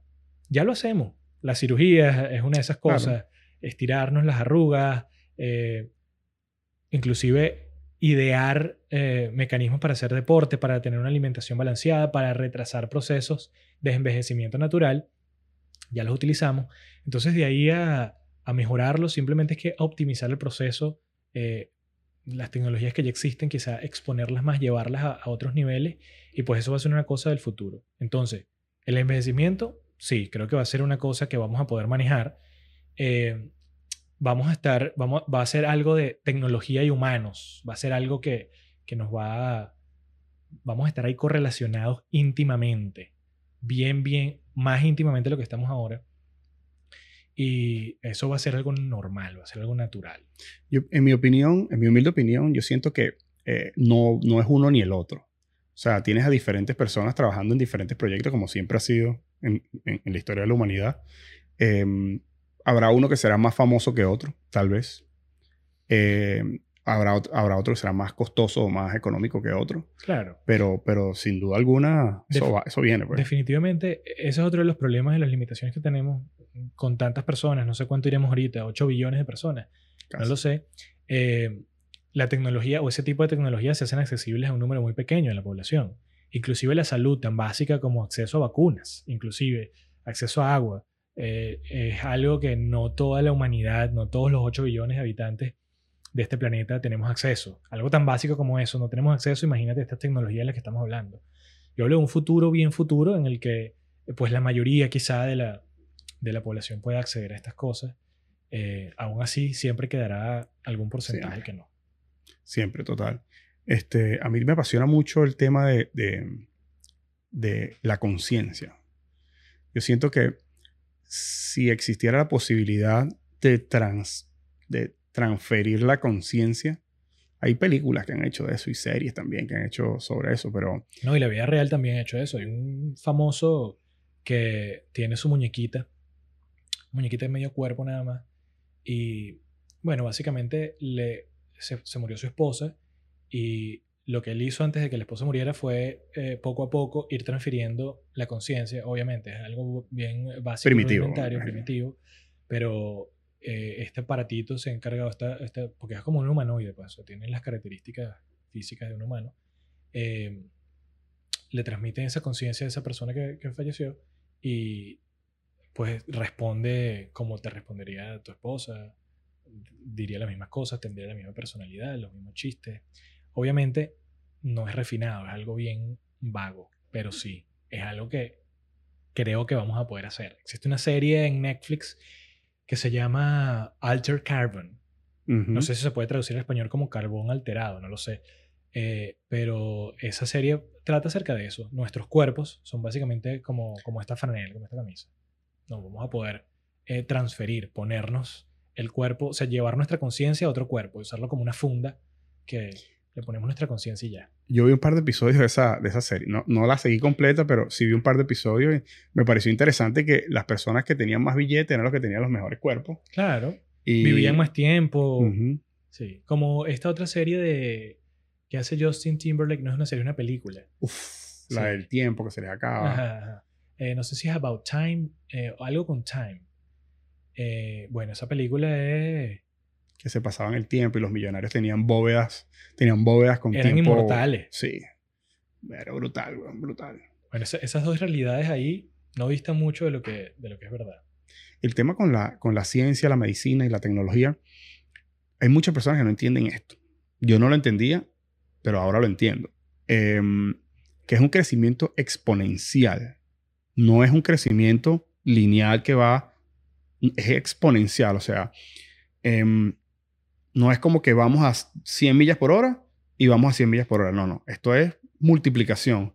O sea, si tú, si tú, tú por ejemplo, que hablabas de lo, de lo rudimentario que eran las cirugías antes, si tú te pones a pensar y lo llevas a, la, a, las computadoras, ¿cuánto costó? O sea, había una máquina del tamaño de este apartamento que probablemente procesaba, hace un montón de años, procesaba menos de un gigabyte y tú puedes comprar cualquier computador y costaba cualquier cantidad de millones de, dólares. Tú ahorita puedes comprar una tarjeta de memoria o un procesador eh, en una porción microscópica de lo que costaba antes. Entonces, de eso se trata, ¿no? Que el avance va exponencial y a la misma vez, a medida que se hace más, se, va haciendo más accesible para, para todas las personas. Entonces, eh, eso es lo bello del, avance de la tecnología y del avance de la medicina, que primero vamos a poder vivir más y mejor, a mi parecer. Creo que en, general nosotros, esa es nuestra búsqueda, eh, tener una vida más eh, cómoda. básicamente cubrir nuestras necesidades, ¿verdad? De alimentarnos. Em, y de ahí en adelante todo lo que nos, haga la vida más feliz, placentera o inclusive lo que nos retrase las cosas no tan placenteras como enfermedades, muertes, etc. En general, mejorar. Mm, mejorar como especie. No, brutal. Mira, volviendo al tema de, la cirugía plástica y de todo eso. ¿Qué es lo más crazy así que, que, tú has visto en, en, en, en, la sala de operación en cuanto a estética? O sea, alguna alguna, algún procedimiento que sea súper, súper fuerte. Um, o, que ah, no, no, solamente que tú lo hayas visto ahí en la, en la tabla, sino que conozcas que se haya sido súper fuerte para, para, un paciente o algo de eso. Bueno, fíjate, normalmente las cosas bien, digamos, eh, grandiosas eh, se ven a nivel de, de, academia, cuando, cuando estás a nivel hospitalario, que estás trabajando con, por ejemplo, un paciente, eh, pacientes con accidentes importantes, con reconstrucciones grandes, con, por ejemplo, tuviste un accidente y tuviste la cara, perdiste la mitad de la cara, que reconstruirla, eh, o un miembro y tuviste que reconstruirlo, eh, quemados, tuviste que reconstruir esa piel. Yo creo que eso es lo, lo, más impactante ahí. Como mi, mi campo es, digamos, la, la, cirugía plástica fuera del nivel hospitalario, aunque he ido a, a hospitales, realmente ha sido con casos de la cirugía plástica de, de los reconstrucción como tal. De los hospitales privados, que es eh, hacer la liposcultura, aumento de mamas, aumento de, glúteos. Eh, entonces ahí no hay nada, digamos, bien eh, sorprendente. Ciertas cositas, algunas complicaciones que, que, se pueden ver que son, llaman la atención. básicamente anatomía me, me llama la atención el, la cara eh, los facelift, los levantamientos o los estiramientos de la cara, el cuello, donde puedes ver esa anatomía por dentro de la cara. Es, digamos, un montón de músculo, ¿no? Que tiene, el, que tiene el rostro, increíble. Sí, hay una cantidad de músculos, de nervios, de vasitos, de cosas. Entonces, pues, diría que eso es lo, lo, un poquito bien sorprendente. Eh, pero el resto es algo bastante, digamos, básico que no, no me sorprende. Como quizás sería a nivel hospitalario, ¿sabes? Como quizás sería a ese nivel de reconstrucciones grandes. Claro. ¿Has tratado alguna vez a, a una persona con una reconstrucción, eh, por ejemplo, una mujer que haya tenido eh, cáncer de seno y haya, haya terminado ya su tratamiento y, haya querido reconstruir su, su pecho? Muchos casos, muchos casos se ven de, por ejemplo, pacientes de cirugía bariátrica que pierden mucho peso porque eh, pierden peso por la cirugía bariátrica. Entonces, obviamente, toda la piel se pierde, pierde mucho tejido, eh, mucha grasa, y ese exceso de piel y de tejido se tiene que quitar. Entonces, trabajamos con esos pacientes, eh, pacientes que tienen que hacer reconstrucciones mamarias por determinadas circunstancias, determinadas patologías, que se tendrían que poner implantes, sí, eh, o que algo más común todavía, que es la maternidad, ¿sabes? Exacto. Amamantan, y entonces ya las mamas no son las mismas, ya está un poco más caída y entonces por nuestros estándares de belleza, pues todas quieren que no estén así, sino que estén un poquito más paraditas y entonces recurren a la, a la cirugía plástica para mejorar un poco, digamos, su, su autoestima, cómo se, cómo se sienten, cómo se ven. Eh, sí, tanto de cáncer como de eh, cirugías de pérdida de peso y, y maternidad sencilla. Eh, ese, hay algo que me ha llamado mucho la atención, que me llama mucho la atención de- en cuanto al, a, a las personas que han tenido una reconstrucción mamaria, una reconstrucción del, del- del tejido del seno eh, por el cáncer. ¿Cómo, ¿Cómo hacen, cómo es el proceso? Porque me imagino que ese tejido está cicatrizado por, por las operaciones y todo eso. Y, y cómo hacen para esti- es- estirar esa piel. Eso hay un proceso, eso, eso se lo, o lo hacen en una cirugía completa, o cómo, cómo funciona eso. La, la- la piel en general tiene, eh, bueno, depende también de la edad, pero no- nuestra piel tiene un, ra- un rango de elasticidad al, al que puede someterse sin afectarse, sin, sin romperse, sin estirarse. Eh, eso lo puedes ver, por ejemplo, en la gente tan Que- simple como la gente que engorda. Exacto. Puedes ver cómo se estira esa piel. Cuando disminuye, ves la aparición muchas veces de estrías porque se pierden esas conexiones, esas fibras de, de colágeno que existían. Entonces, lo mismo pasa con las mamas. Tienen una, digamos, un rango donde se puede estirar esa piel, porque imagínate pasar a tener una talla de una mama pequeña a poner una, prótesis y que todo el tejido se, se eh, distiende, aumenta de volumen. Pues sí, nosotros tenemos la capacidad de push, de empujar un poquito ese límite de nuestros tejidos y como humanos tenemos una capacidad grande de adaptabilidad en la que nuestros tejidos se adaptan simplemente la nueva condición a la que te, a la que te exponen. Entonces, tanto para reducirse el músculo que no se usa, por ejemplo, mm, como el de una pierna que está inmóvil, se va atrofiando y el que se usa mucho se hipertrofia. Igualmente pasa con los tejidos, la piel que se estira, eh, pues adquiere esa nueva, esa nueva situación, esa nueva elasticidad y se mantiene allí, que depende de la edad. Mientras eh, más edad tengas, menor elasticidad tiene, porque la vamos perdiendo con el tiempo, de ahí las arrugas. Y, y mientras pues, más joven seas, mejor, mejor capacidad de, de adaptarse. No, y mejor capacidad, me imagino, de recuperación también. Sí, Más corta y todo. somos increíbles como humanos. Tenemos una capacidad de adaptarnos a unas circunstancias extremas, desde mucho frío, mucho calor, de todo tenemos. Sí. Tú mencionaste una, dijiste una frase en uno de, tu- de tus statements, los estándares de belleza. Sí. Eh, ¿Qué opinas tú de los estándares de belleza actuales? Bueno, están basados en, yo diría que en el mercadeo, en, en lo que, lo que hemos, venimos estableciendo desde hace unos años de lo que significa belleza para, para todos nosotros.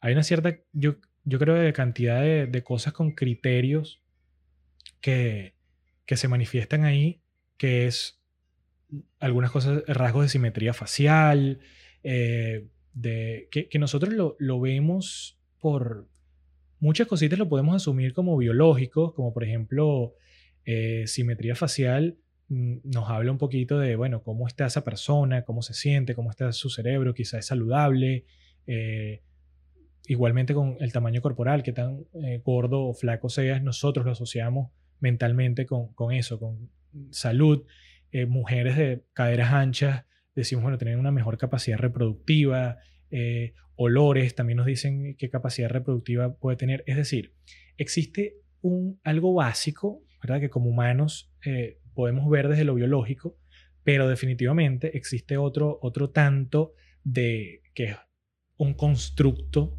de la mente, ¿verdad? Como, como básicamente todo lo que tenemos. Todo es producto de, de la capacidad que tenemos como humanos de imaginar, porque todo esto es producto de nuestra imaginación. Países, fronteras, leyes, instituciones.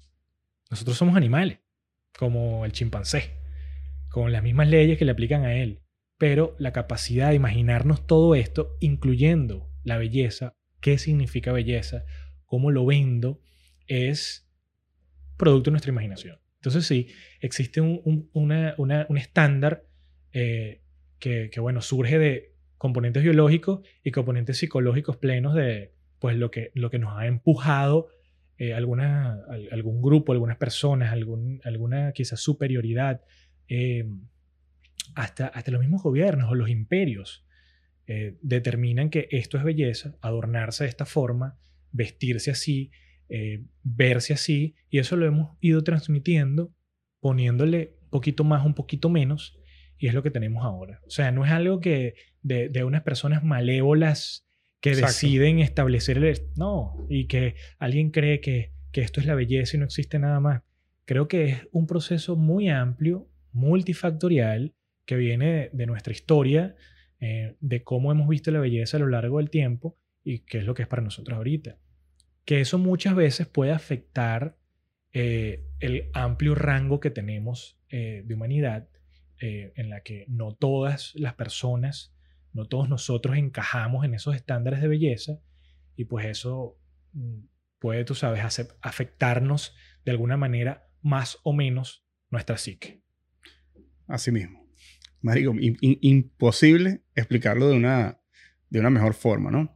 Hubo algo de, lo que dijiste que me, que me llegó mucho y, me, fui como que imaginando mi caso personal, ¿no? Hay algo que, que, yo creo que tú no estás todavía en ese, en ese en ese tema. Pero algo que yo me, estaba, me, di, me di cuenta que la naturaleza nos obliga y nos, nos obliga a, como a salir del juego. ¿Cómo, ¿Cómo te explico esto un poquito? Por ejemplo, yo tengo 38 años. Me, me he dado cuenta que tengo más canas. Las las cejas, brother, están saliendo, a veces me salen unos pelos que son así como que súper feos, súper largos, que me los, me, los, me los, tengo que quitar. Pues. Típicos pelos. Ah, Típicos pelos que están ahí como... Solos así. Eh, me, está, me está creciendo más, más pelo en la espalda. Eh, obviamente, eh, agarramos un poquito más de, de, de grasa en, en cuanto el, el, en, el, en el estómago, en, el, en, la, la, parte en el belly. Este y yo estuve pensando en estos días, yo, coño, eso es la naturaleza tratando de sacarte del juego de la evolución, brother. Pienso que de esa forma la naturaleza lo que hace es como que, ok, te voy a dar esto, esto, esto, esto y esto para que sean señales para el sexo opuesto de que ya tú estás saliendo de, de, de la pelea reproductiva. Aunque los hombres tenemos obviamente mucho más largo que las mujeres, este, pero son esos detalles que, te, que muestran que ya estás saliendo de la batalla reproductiva, mientras que tienes personas más jóvenes, donde no, están como que perfectos. O sea, físicamente tú los ves y tú sabes que son candidatos perfectamente eh, para, para, reproducirse, ¿no? Y es donde se basa todo, en el inicio de todo, que es reproducirse y dejar descendencia, ¿no? Me pareció súper loco esa, eh, lo que me está pasando. O sea, ¿Cómo te cansas cuando tienes sexo? Eh, eh, quizás hasta el libido, el, el nivel de, de, deseo sexual que puedes tener, todo eso va declinando. hay un rango, ¿verdad?, de periodo reproductivo ideal que tenemos como, como especie, como humanos. Y sí, nos va sacando del juego reproductivo, al menos del juego reproductivo, nos va sacando el, el paso de los años. Sí, aparte del el tema, lo que pasa es que, bueno, antes, muy, miles de años atrás, ahorita hay, hay factores que, que, que, han cambiado, ¿no? Por ejemplo, em, las hembras de la especie, de todas las especies, incluyendo la humana, ellos sea, buscaban como que el, el hombre más fuerte, el más grande, el, buscando protección, ¿no? En el caso de, de, de las hembras. Los hombres, como tú bien lo mencionaste, buscaban un poco más como que las caderas, la belleza, em, que la persona se vea saludable y todo Apta eso. para reproducirse. Apta para reproducirse. Pero ahora también existe algo que era, antes era el, el- el- el bienestar de estar con una persona fuerte para que te pudiera defender y para que te pudiera eh, Proteger. proteger. Ahora el dinero ha hecho un, ca- un cambio influyente en esa realidad. Y yo tuve esta conversación con una persona y, y- y llegamos a discutimos fuerte y todo. Yo le digo que el dinero forma parte ahora en las nuevas, eh, en la nueva etapa de, de la humanidad que tenemos ahora, que ya no necesitamos tener el tipo más fuerte, sino la persona de repente que te pueda dar una protección económica. Por eso las mujeres, en ciertos casos, no todos, buscan también como que a, noso- a nosotros los hombres, y creo que puedo hablar eh, la, la mayor parte de, de los hombres, los hombres por lo general buscan em, las mujeres bellas. Sí, tú puedes tener una mujer inteligente, puedes tener una mujer... em, eh, es mejor tener una mujer inteligente, una mujer bella, una mujer que eche para adelante. Pero realmente, en el caso de los hombres, yo siento que es más todo al físico. Y en el caso de las mujeres, es más todo al... al- obviamente, también ahí tiene que gustarte la persona, pero siento que más, va más como que a esa protección en aquel entonces, que ahorita también se transforma eh, y puede llegar, pudo llegar a cambiar como, como la protección de, de- del dinero, la estabilidad. Porque esa protección de antes era estabilidad. Y ahora la parte económica también es una estabilidad. Entonces siento que hay esa, esa diferencia entre los humanos de antes y los humanos de ahora, en cuanto más que todas las mujeres, ¿no? Y por eso eh, la persona después que se molestó conmigo, le dije, mira, por eso es que las mujeres, por, por todo este, este statement que yo te acabo de decir, te lo, te lo resumo en una, en una frase muy fácil. Por eso que yo te dije, las mujeres utilizan maquillaje y los hombres dicen mentira. Es así, así de claro, le dije. Y al final, bueno, ahí se acabó la, se acabó la discusión. ¿Qué opinas tú de, de todo eso? Bueno, tendría que. Hay una echar- parte económica importante. Tendría que meterle más tiempo y más, más coco a, a- a eso que dice. Eh, pero bueno, para mí todo, todo depende de una cantidad de factores que determinan cosas. Si bien es cierto, eh, nuestro- nuestros seres más eh, primitivos, nuestro, nuestros antepasados de hace 100.000 mil años, eh, quizás se basaban bastante en, en estas eh, características básicas ¿verdad? de poder, eh, de músculo para poder decir protección y las mujeres quizás eh, capacidad reproductiva, quizás hasta capacidades sociales para poder cuidar al niño en la cuevita y hablar con la vecina en la cueva al lado, quizás tener empatía, poder interpretar qué estás sintiendo sin, sin necesidad de, de eh, hablar. Yo creo que ese tipo de cosas, que son al- algo, cosas que están grabadas dentro de nosotros, esas son cosas que evolucionaron en nosotros como humanos a lo largo de muchísimo tiempo. Los cambios que se dieron eh, en la humanidad o, en el Homo sapiens se dieron al paso de bastante tiempo. No estamos hablando de 2.000 años ni de 3.000 años. Estamos hablando de 20.000, 50.000, 100.000 años. Logramos hacer cambiar o salir de una forma a, la otra. Eh, pues ese tipo de cosas que, tienen tanto tiempo de evolución es difícil sacarlo, ¿verdad? Sí, difícil eh, desterrarlo de, de- de nosotros. Pero el hecho de haber hecho el salto de la evolución cognitiva, el poder pensar como pensamos nosotros actualmente, el poder pensar diferente al resto de los animales, es lo que nos permite darle como que más picante al asunto. Y entonces, aunque si bien es Nos cierto, complicamos más. existe un factor biológico eh, importante ahí, que, que es básico. Obviamente hay un factor psicológico que es, yo diría que aún más importante y que es lo que va a determinar realmente, eh, pues nuestro, nuestro, nuestro, cómo nos va a gustar una persona o cómo no nos va a gustar una persona. Entonces, para mí el dinero como tal eh, entra en escena, pero no, no de un hombre a mujer o de una mujer a un hombre. Para mí, en general, o sea, el dinero hizo un cambio radical en la forma en que, en que nosotros nos relacionábamos. Porque más allá del inglés, del mandarín, el lenguaje como forma de, unificarnos, de el hablar, del pensar, el dinero nos ha hecho entendernos.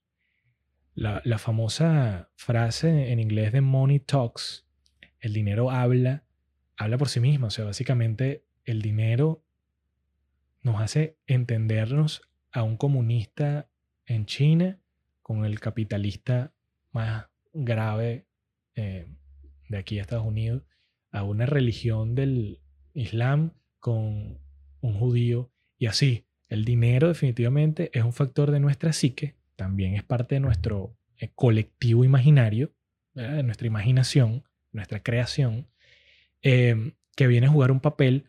Entonces, setear un estándar de cómo nos gusta, o sea, que una mujer nos gusta por su capacidad reproductiva y que un hombre nos gusta por, por, por quizá el, el dinero, el poder adquisitivo.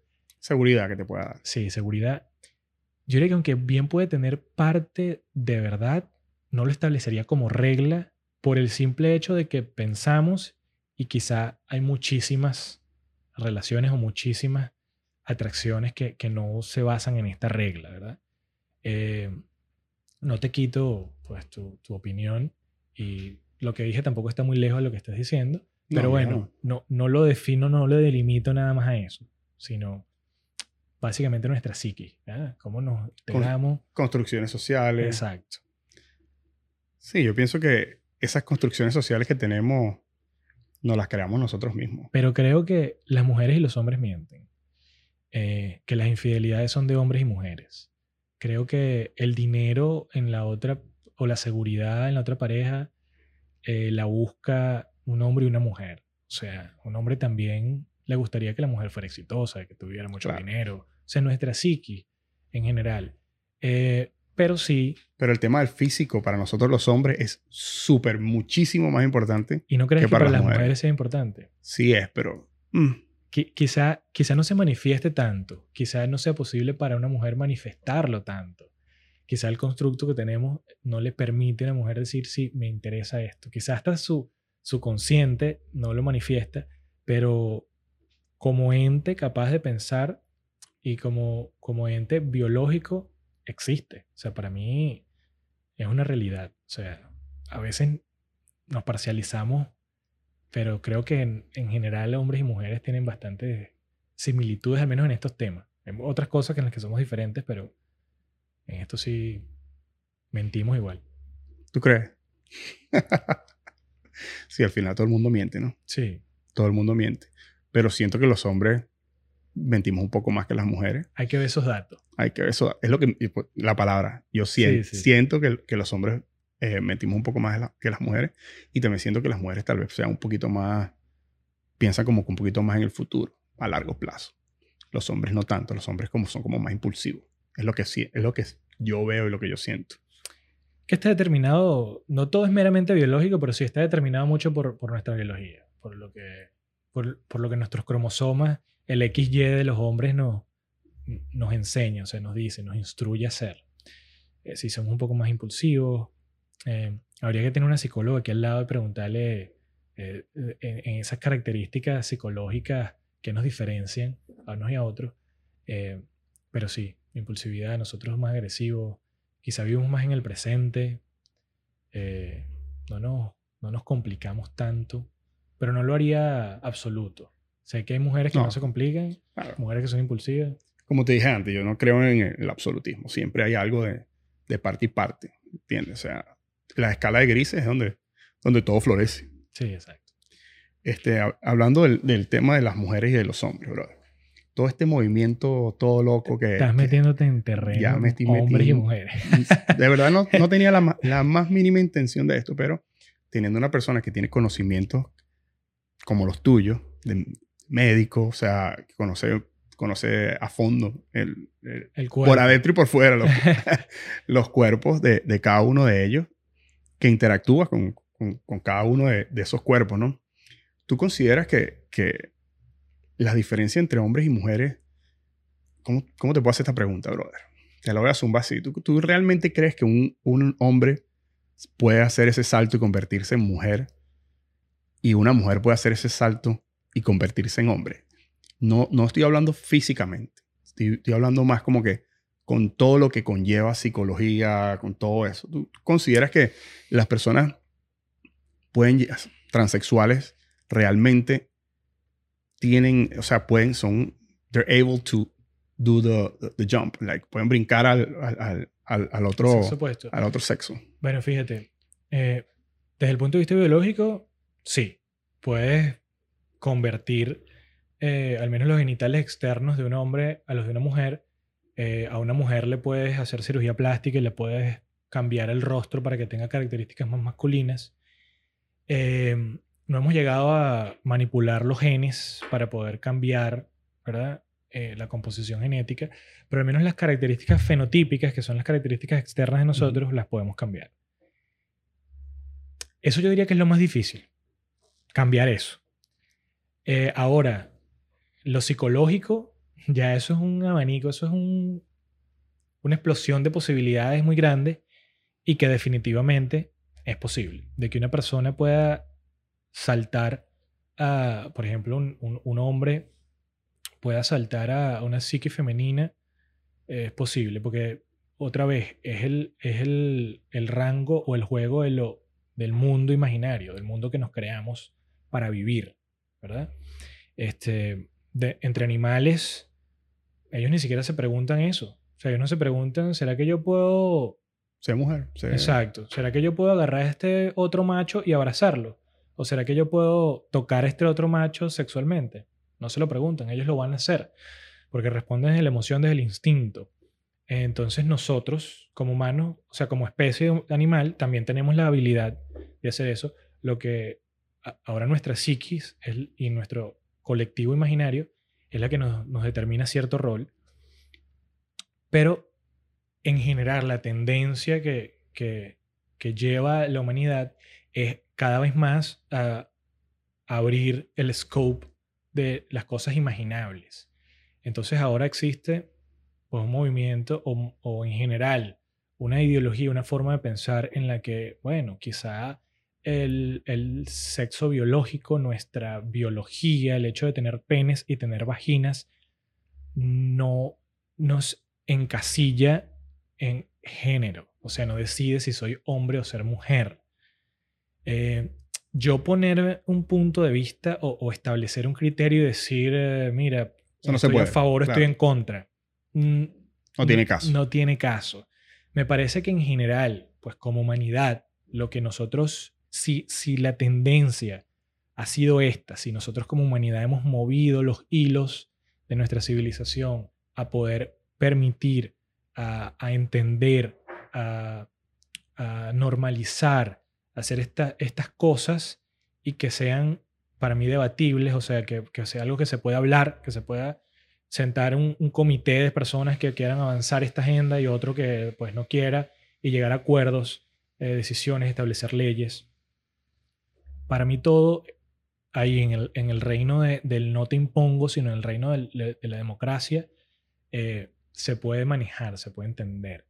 Entonces, de que se puede hacer, que fue tu pregunta, sí, yo creo que sí puede haber, no enteramente, ya sabemos que biológicamente no, eh, psicológicamente somos muy, muy variables y tenemos un rango muy grande de, digamos, psiquis. Y bueno, decirte que un hombre podría tener una psiquis de una mujer completamente, eh, no lo sé, pero bueno, sí podría acercarse. Este, igual al contrario.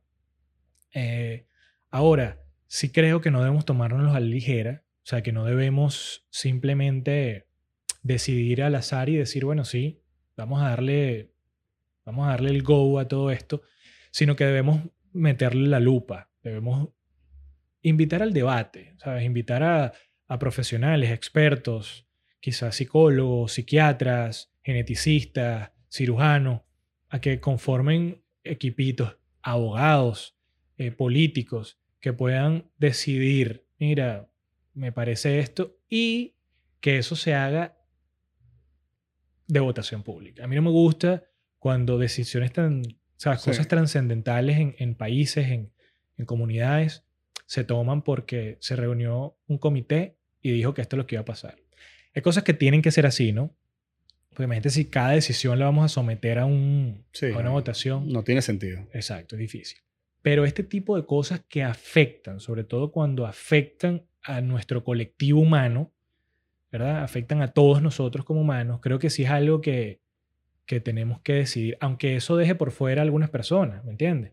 Eh, quizá, no sé, yo como latino, si, si tengo algún, algo que me discrimine a mí por ser latino, eh, tengo que aceptarlo si eso fue algo que, que decidimos como, como humanidad. Yo puedo presionar, puedo trabajar por mis derechos, puedo unirme con otra gente para avanzar eso que yo creo y pienso, pero no creo que si yo tengo un amigo, una influencia política, entonces tiene que aprobarse lo que mi agenda en base a eso. La vida real es que eso es lo que pasa, que cuando tienes a la influencia, entonces dices o, determinas qué pasa, o si soy latino y llego a ser eh, en el Congreso, puedo avanzar más mi agenda o no. Entonces, la verdad es que eso sí, sí sucede. Eh, pero bueno, básicamente esa es la democracia, ¿no? la representación que podemos tener eh, el pueblo, los humanos ahí dentro de, de este nivel de, de, gobernabilidad, de gobierno que nos damos. Entonces, bueno, esa discusión transgénero eh, no, no, ni la apoyo ni la descarto, simplemente la acepto como algo que existe. Sí, es una realidad, pues. Es una realidad, exacto. Y que hay que debatirla y que, bueno, es, es la tendencia, es lo que hemos como humanidad, hemos ido hasta. Así como hemos avanzado en muchas otras áreas, esto es algo que, que nos toca ahora, pues esto es algo en lo que... Sí, yo lo que pienso principalmente cuando hablo de este tema es más que todo en los niños, ¿no? Eh, siento que, que ya cuando tú eres adulto, o sea, ya, ya no importa, tú, tú, eres dueño de tus propias decisiones, tú vas a lidiar con, con las consecuencias de tus propias decisiones, pero siento que eh, sí entiendo que, que, puede haber niños que, que están sufriendo por esto, sí lo entiendo, y cualquier sufrimiento es terrible, pero siento que, eh, y es mi opinión, eh, estos padres, hay padres que como que están como, como que están sobreapoyando todo esto y están haciendo, están haciendo eh, a sus hijos cambiar de cierta forma muy pronto, es lo que es mi humilde opinión, muy pronto. Siento que como deberíamos como esperar un poco, como que bajarle un poco al, al, a este tema, ¿no? Y, y, dejar que más adelante nuestros hijos se encuentren a, a ellos mismos.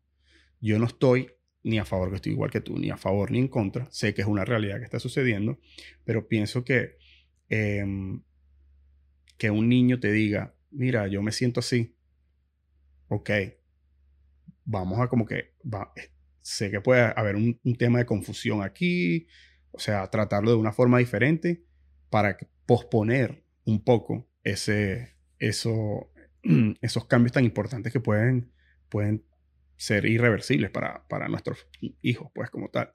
Y obviamente ya con la, con la tecnología se puede hacer cualquier cosa, como tú lo dijiste. Eh, tú puedes operar, puedes cambiar tu, tu, tu, fenotipo, por llamarlo de alguna forma, pero siento que eh, el tema mío es con los niños. Siento que hay que... Te, entiendo completamente. Soy padre y, y, es, es, importante para mí, pues. Claro, claro. Y, creo que es algo muy válido porque al final tú eres una representación de la sociedad y eres una representación de muchísimos padres también con la misma inquietud que tú. Entonces, por eso digo que el debate y la posibilidad que, a que tú puedas manifestar eso y que deberías hacerlo. Creo que nosotros tenemos que tener más responsabilidad de ese tipo de cosas, ese tipo de decisiones. Eh, abrir debates en las escuelas, a la escuela en la que va tu hija, con el resto de padres, ¿me entiendes? Si hay un padre que está sufriendo o, o pasando por una situación en la que su niño está teniendo esto o que inclusive que se le está educando al niño. Eso es importante. ¿Qué, qué, le estás enseñando a mi hijo?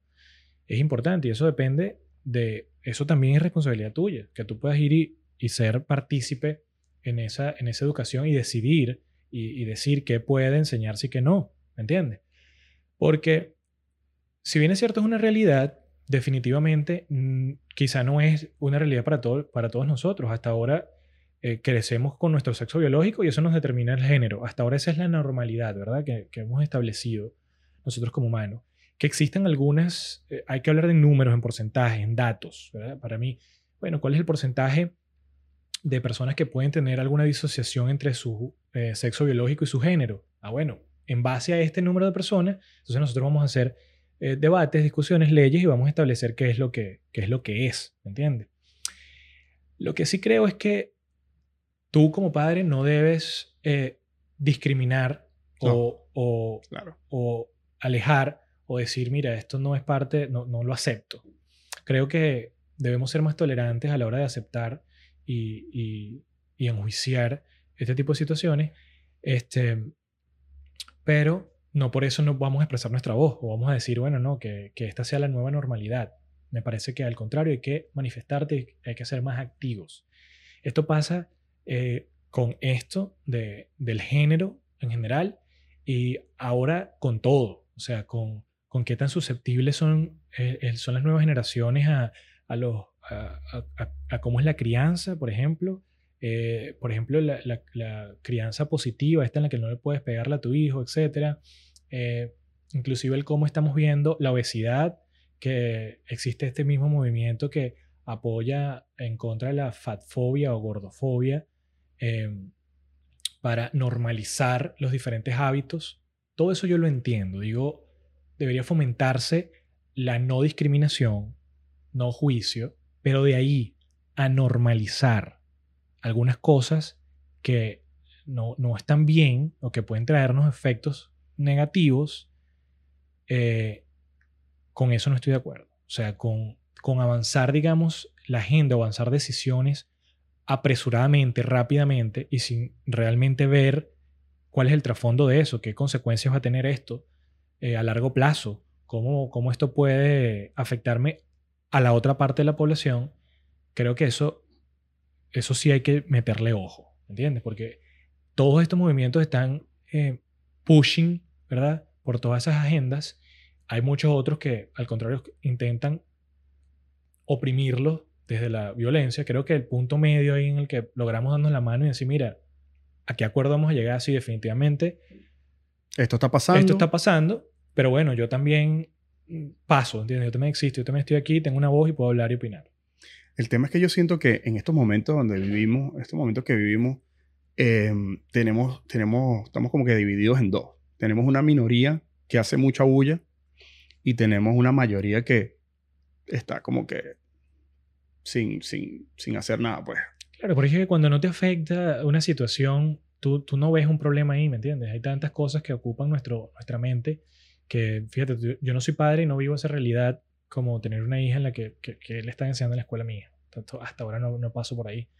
Eh, no, yo, yo mismo no sufro de, de gordofobia, o sea, no, no, no- ni, ni la aplico ni la, ni la padezco. Entonces, ¿sabes? Hay muchísimas cosas que por yo no vivirlas no, no puedo ser partícipe. Quizá el ser latino eh, en un país o ser in- inmigrante sí me hace pensar en, bueno, ¿cómo, cómo puedo favorecer, cómo puedo avanzar mi agenda de inmigrante o de, o de latino en otro país.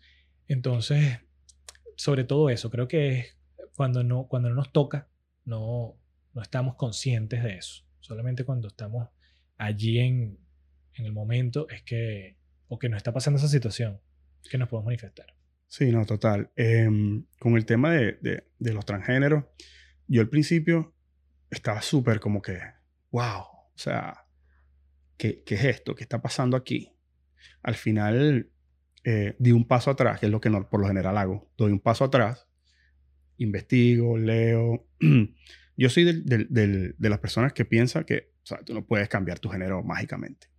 Yo, yo soy del team que dice que mágicamente tú no puedes cambiar tu, tu, tu, tu sexo. O sea, puedes hacer un montón de cambios en tu, en, tu, en tu cuerpo y todo eso, pero siento que existen biológicamente dos sexos, De acuerdo. femenino, masculino, y que ya ahí se acaba, punto y aparte. Ahora, yo como buen, buena persona que está en, en la escala de grises, siento que em, no, o sea, yo no estoy de acuerdo con ningún tipo de discriminación. No estoy de acuerdo con ningún tipo de, de- agresividad contra nadie. Eh, siento que eh, esas personas pasan unos momentos bien complicados, eh, pero siento que, que sí, o sea, es mi opinión y siento que no, tú no puedes cambiar tu sexo mágicamente. O sea, por más que la sociedad te, te- te lo permita, por más que em, sea legal eh, cambiar tu, tu, tu sexo. Em, pero no siempre lo que es legal es correcto. Claro. Eh, Yo lo que creo es que, bueno, hay que darle cabida a todas, a todas estas eh, personas, digamos, eh, a todas estas Sí, pues estos matices. Exactamente. Entonces, apartarlos no, no creo que sea la, la razón. Para mí, la palabra ideal sería individualizar. Es decir, cuando tú tienes una- un, un número de personas, inclusive eso, eso lo vemos en la medicina todo el tiempo. Tú tienes una, una cantidad de pacientes, ¿verdad? Imagínate una cantidad de diabéticos. Y tú tienes unas reglas de, la, eh, de los pacientes diabéticos en los que todos se comportan con ciertas características, siguen una misma evolución, etc. Pero hay particularidades. Entonces tú ves a un paciente que tiene la misma edad, que tiene el mismo peso, que tiene, es del mismo, la misma nacionalidad y tiene la misma enfermedad y que de repente no se comporta igual, ¿verdad? Por el pool genético, etc. Entonces, tú tienes que individualizar a ese paciente. Tú quizás no puedes tratar a ese paciente Aun cuando forma parte del colectivo. Aun cuando forma parte del colectivo, no puedes tratarlo como el resto. O sea, no puedes darle las mismas medicinas, quizá tienes que ser un poco más agresivo porque no se controla igual, etc. Entonces, no creo que, que haya una receta mágica para todo el mundo en la que, mira, no, se prescribe esto para todo el mundo por igual, dale. No, porque no es así. Existe una gama tan increíble que hay que darle cabida a, a esas cosas. Entonces, deben existir, ah, bueno, ¿cuál es la particularidad de este individuo que está eh, creciendo con un sexo biológico y no se siente identificado con su género. Bueno, a este Será psicológico. Claro, ¿qué está pasando allí? Será- ¿Qué está pasando allí? Porque, em, por ejemplo, un ejemplo sencillo, el que mata esa discusión fácil es, tú puedes tener a una eh, persona fenotípicamente que se vea como eh, una, un- una mujer, ¿verdad? Pero cromosómicamente sea un hombre. Es decir, existe una XY dentro de sus cromosomas, pero fenotípicamente, por un eh, problema, eh, puede verse como una mujer, con caracteres eh, secundarios eh, genitales como una mujer. Entonces, ahí tú dices, coño, ¿qué es? Ajá. O sea, existe, existen ese tipo de particularidades y tú no puedes dejar ese, ese, ese tipo de, de situaciones por fuera. Eso es una persona, ¿entiendes? Que tiene que ver qué, qué hacer.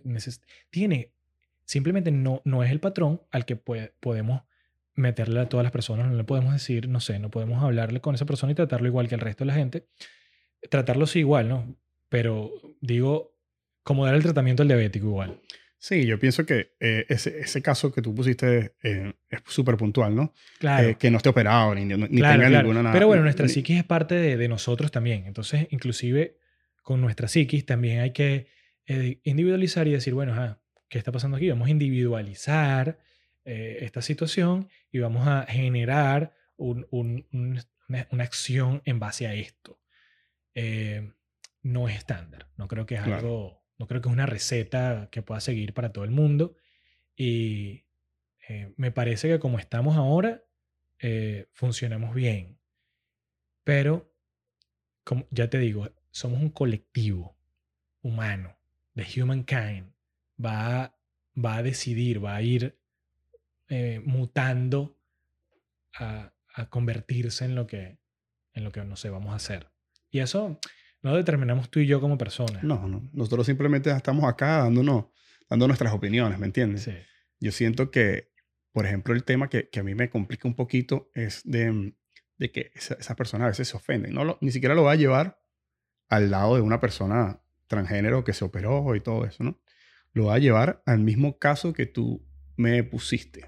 Una persona que aunque sea hombre, tiene ciertas, eh, físicamente pueda, digamos, sea súper delgado, tiene el cabello largo, eh, puede parecer una mujer. Esa persona debe estar consciente de que, de, cómo luce, ¿me entiendes? O si en más de una oportunidad te han llamado con el, con el, ¿cómo se dice eso en Con el español? artículo que no es. con el artículo que, que no es, tú tienes que estar consciente de que tienes ciertos, ciertos, digamos, ciertos parámetros que te hacen lucir como eh, la persona del sexo equivocado, pues, llamémoslo de esa forma.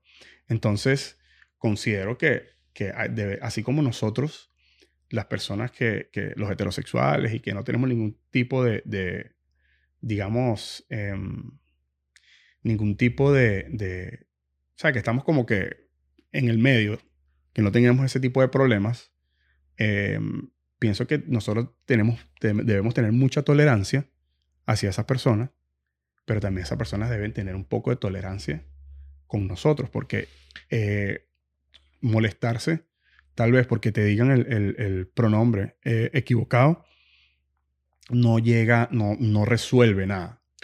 no resuelve nada. Tienes razón en lo que dices porque creo que ah, en general nos hemos vuelto unos blanditos. O sea, esto ya es una opinión, eso sí es bien personal. Creo que hemos evolucionado a convertirnos en unos blanditos que no toleramos las opiniones de los demás. Eh, nos cuesta debatir, eh, no entendemos cuando nos llevan la, la contraria, es como que queremos tener la razón y siempre... Malcriadamente. Exacto, siempre hay que tener la razón y los demás no pueden ir en contra de nosotros. Creo que hay que fomentar eso. Coño, existe diferencia, existe unos matices. Eh, tienes que, si bien no aceptar que alguien venga a humillarte, a despreciarte, a discriminarte, manifestarte si te sientes oprimido, eh, tampoco es que todo te lo vas a agarrar a pecho y personal y, vas a sufrir por eso. O sea, creo que debemos generar eh, una capacidad emocional, una inteligencia emocional para, para poder manejar ese tipo de situaciones. Y más que la situación per se, o sea, más que, más que se presente ese debate y eh, esa discusión, esa diferencia entre una persona y otra, entre una ideología y otra, creo que lo que debemos fomentar es esa capacidad de resistencia, o sea, eh, la resiliencia, la, inteligencia emocional que nos permita aguantar ese tipo de embates, ¿entiendes? De no ofendernos ni, ni afectarnos por todo, sino, bueno, escuchar lo que tiene la otra persona que decir, si no es un tono ofensivo, si no es algo que está violando mis derechos, y bueno, a partir de ahí, opinar y decir o manifestarme va a ser lo que yo siento. Pero sí creo que como, como sociedad eh, generacionalmente, al menos en este país, eh, porque en Venezuela nosotros seguimos unas reglas muy diferentes en cuanto a, a, las generaciones, eh, nos estamos volviendo un poquito más blanditos, como que nos afecta mucho más todo. Y, no sé si eso sea tan positivo. Yo, yo lo veo desde el punto de vista evolutivo como un poco eh, disadvantage, como, como... Desventaja. Sí, como una desventaja. Imagínate, no sé, una mujer que tenía que resistir, o un hombre que tenía que resistir en una cueva, hambre, no sé qué, pelea contra un tigre y... Sí, que no, sabe, no sabes que la, si lo ibas a lograr el próximo día. Exactamente, y que ahí tengamos a... Estemos aquí debatiendo, no, me dijiste, me dijiste feo, entonces voy a, a sufrir por esto y... Vamos, creo que hay que trabajar un poquito en, esas personas y, mejorar. siempre hay que tener empatía, pero también, hay, también hay, que, hay que respetar el, punto de vista de las demás personas. Pues. Claro, soy empático y, no apoyo el bully definitivamente, aunque... Lo recibimos durísimo. En mi país, mi generación lo recibió increíblemente. Eh, sí creo que, coño, tampoco podemos partirnos o ofendernos por cualquier cosa a veces hasta lo podemos tomar, que, que, eso me parece algo grandioso. El humor me parece increíble porque muchas de estas cosas medio tabús, medio ofensivas, coño, y que si le das un, un punto de vista diferente y lo tomas desde, el humor. O sea, que si te ríes de eso, como eh, Michael Melamed, carajo se burla, o sea, hace un convito para que la gente se, se ría de él, se burle de, sus de sus eh, discapacidades. Eso me parece algo un poquito más elevado, una forma buena, un mecanismo bueno de defensa para... No, y no solo, no solo eso, lo veíamos en, en, generaciones previas eh, burlándose de cosas raciales. O sea, los shows de antes eran la comedia de las personas eh, afroamericanas burlándose de los blancos.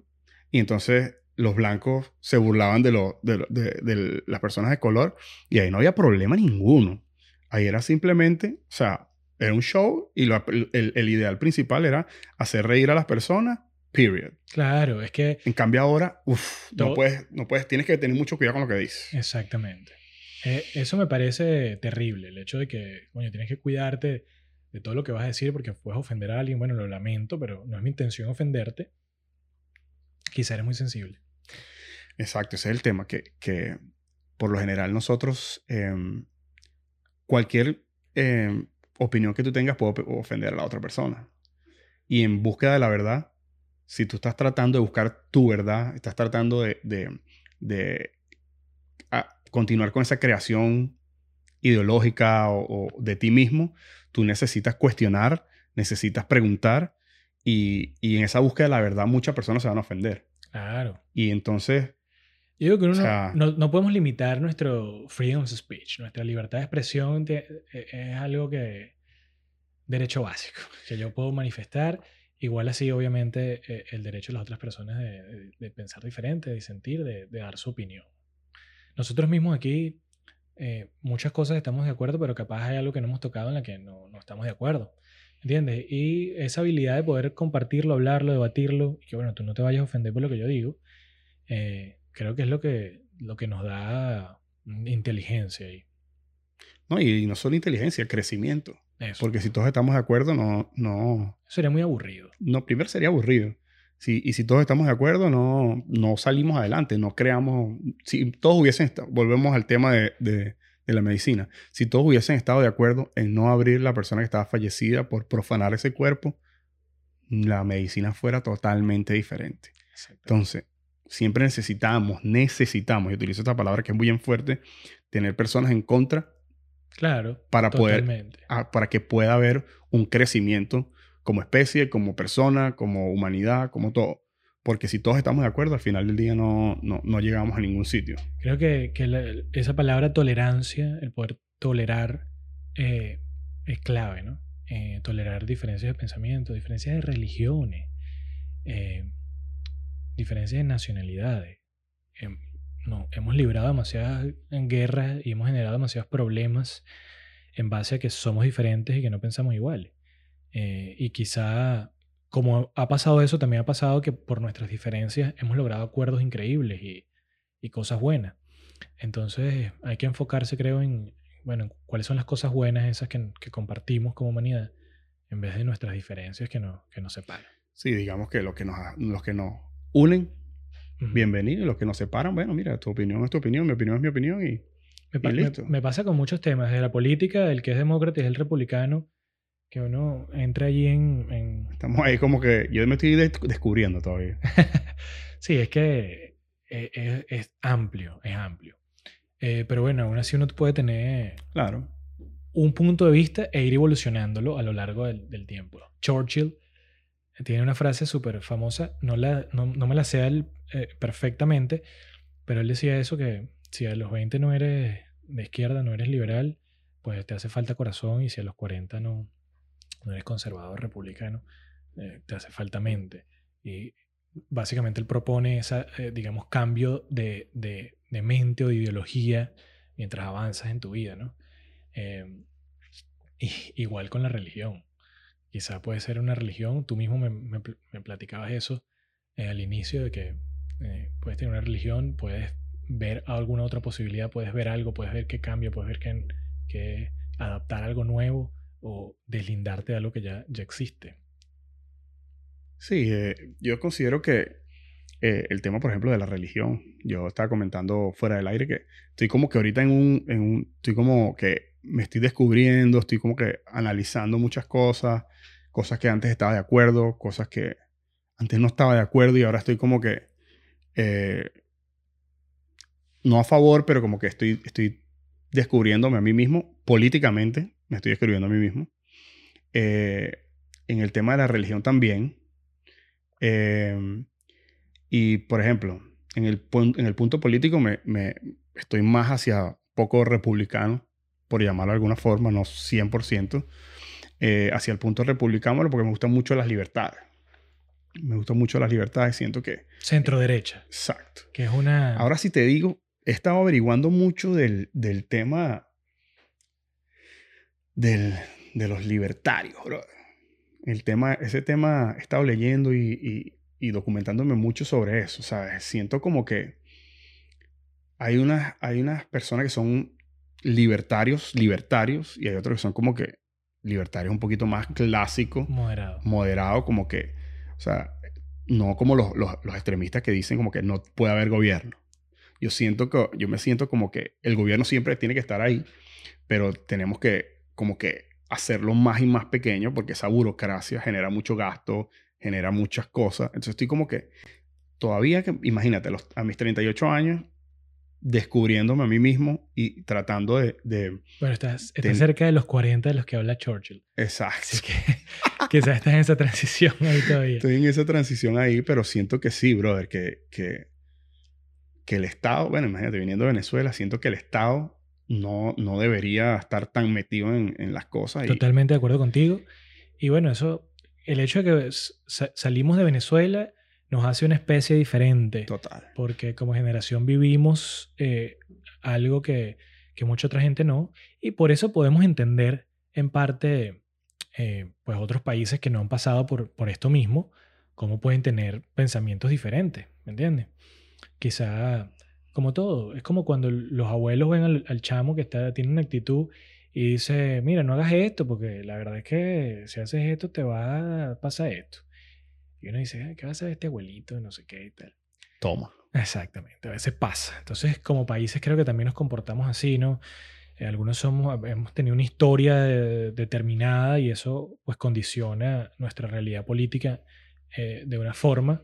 Creo que como, como nación Venezuela es muy joven y bueno, ya vivimos este tipo de, situación en la que eh, una izquierda rara se adueñó de nosotros y sigue ahí y mudarnos acá y ver otra realidad donde quizá hay disidencia, hay, opiniones, hay, hay dos, dos, rangos ahí, inclusive un medio, un centro, eh, pues eso no, nos permite verlo desde un ángulo, diferente a alguien más que no lo que Siempre haya estado aquí. Pues. Exactamente. Brother, ¿algún tema que quieras conversar antes de que cerremos? No, no, imagínate. Si, si me preguntas a mí, yo puedo pasar aquí todo el día hablando de cualquier cosa porque uno se vuelve opinionero de lo que sea. De lo que sea. Eh, pero en, general, todo lo que hemos hablado hasta ahora, yo creo que, em, no sé, y, y, si fuimos de todas partes, de la historia de la medicina hasta cómo se manejaban las vacunas, estética, avance en tecnología, de todo. Es que mira, siento que ese es el, el, el tema principal de este podcast. Es como que tener una conversación con alguien como que si no existieran las, como si no hubieran las cámaras, como que, o sea, que sea todo súper genérico, súper natural, así. Una conversación que no tenga un libreto, una conversación que no, obviamente, hay temas que sabíamos que íbamos a tocar, obviamente por el background que Exacto, claro, no me vas a hablar de aviación a mí. Pues. Exacto, pero, pero realmente ese, ese es el tema, ¿no? Conversar con las personas, eh, escuchar puntos de vista diferentes al, al que yo tengo y y bueno, de este episodio me llevo mucho el, tema de la tolerancia. Que debemos ser más, más tolerantes eh, totalmente. No, las cosas no son blancas o negras. Son simplemente, siempre hay que tratar de buscar un poquito el, el, gris.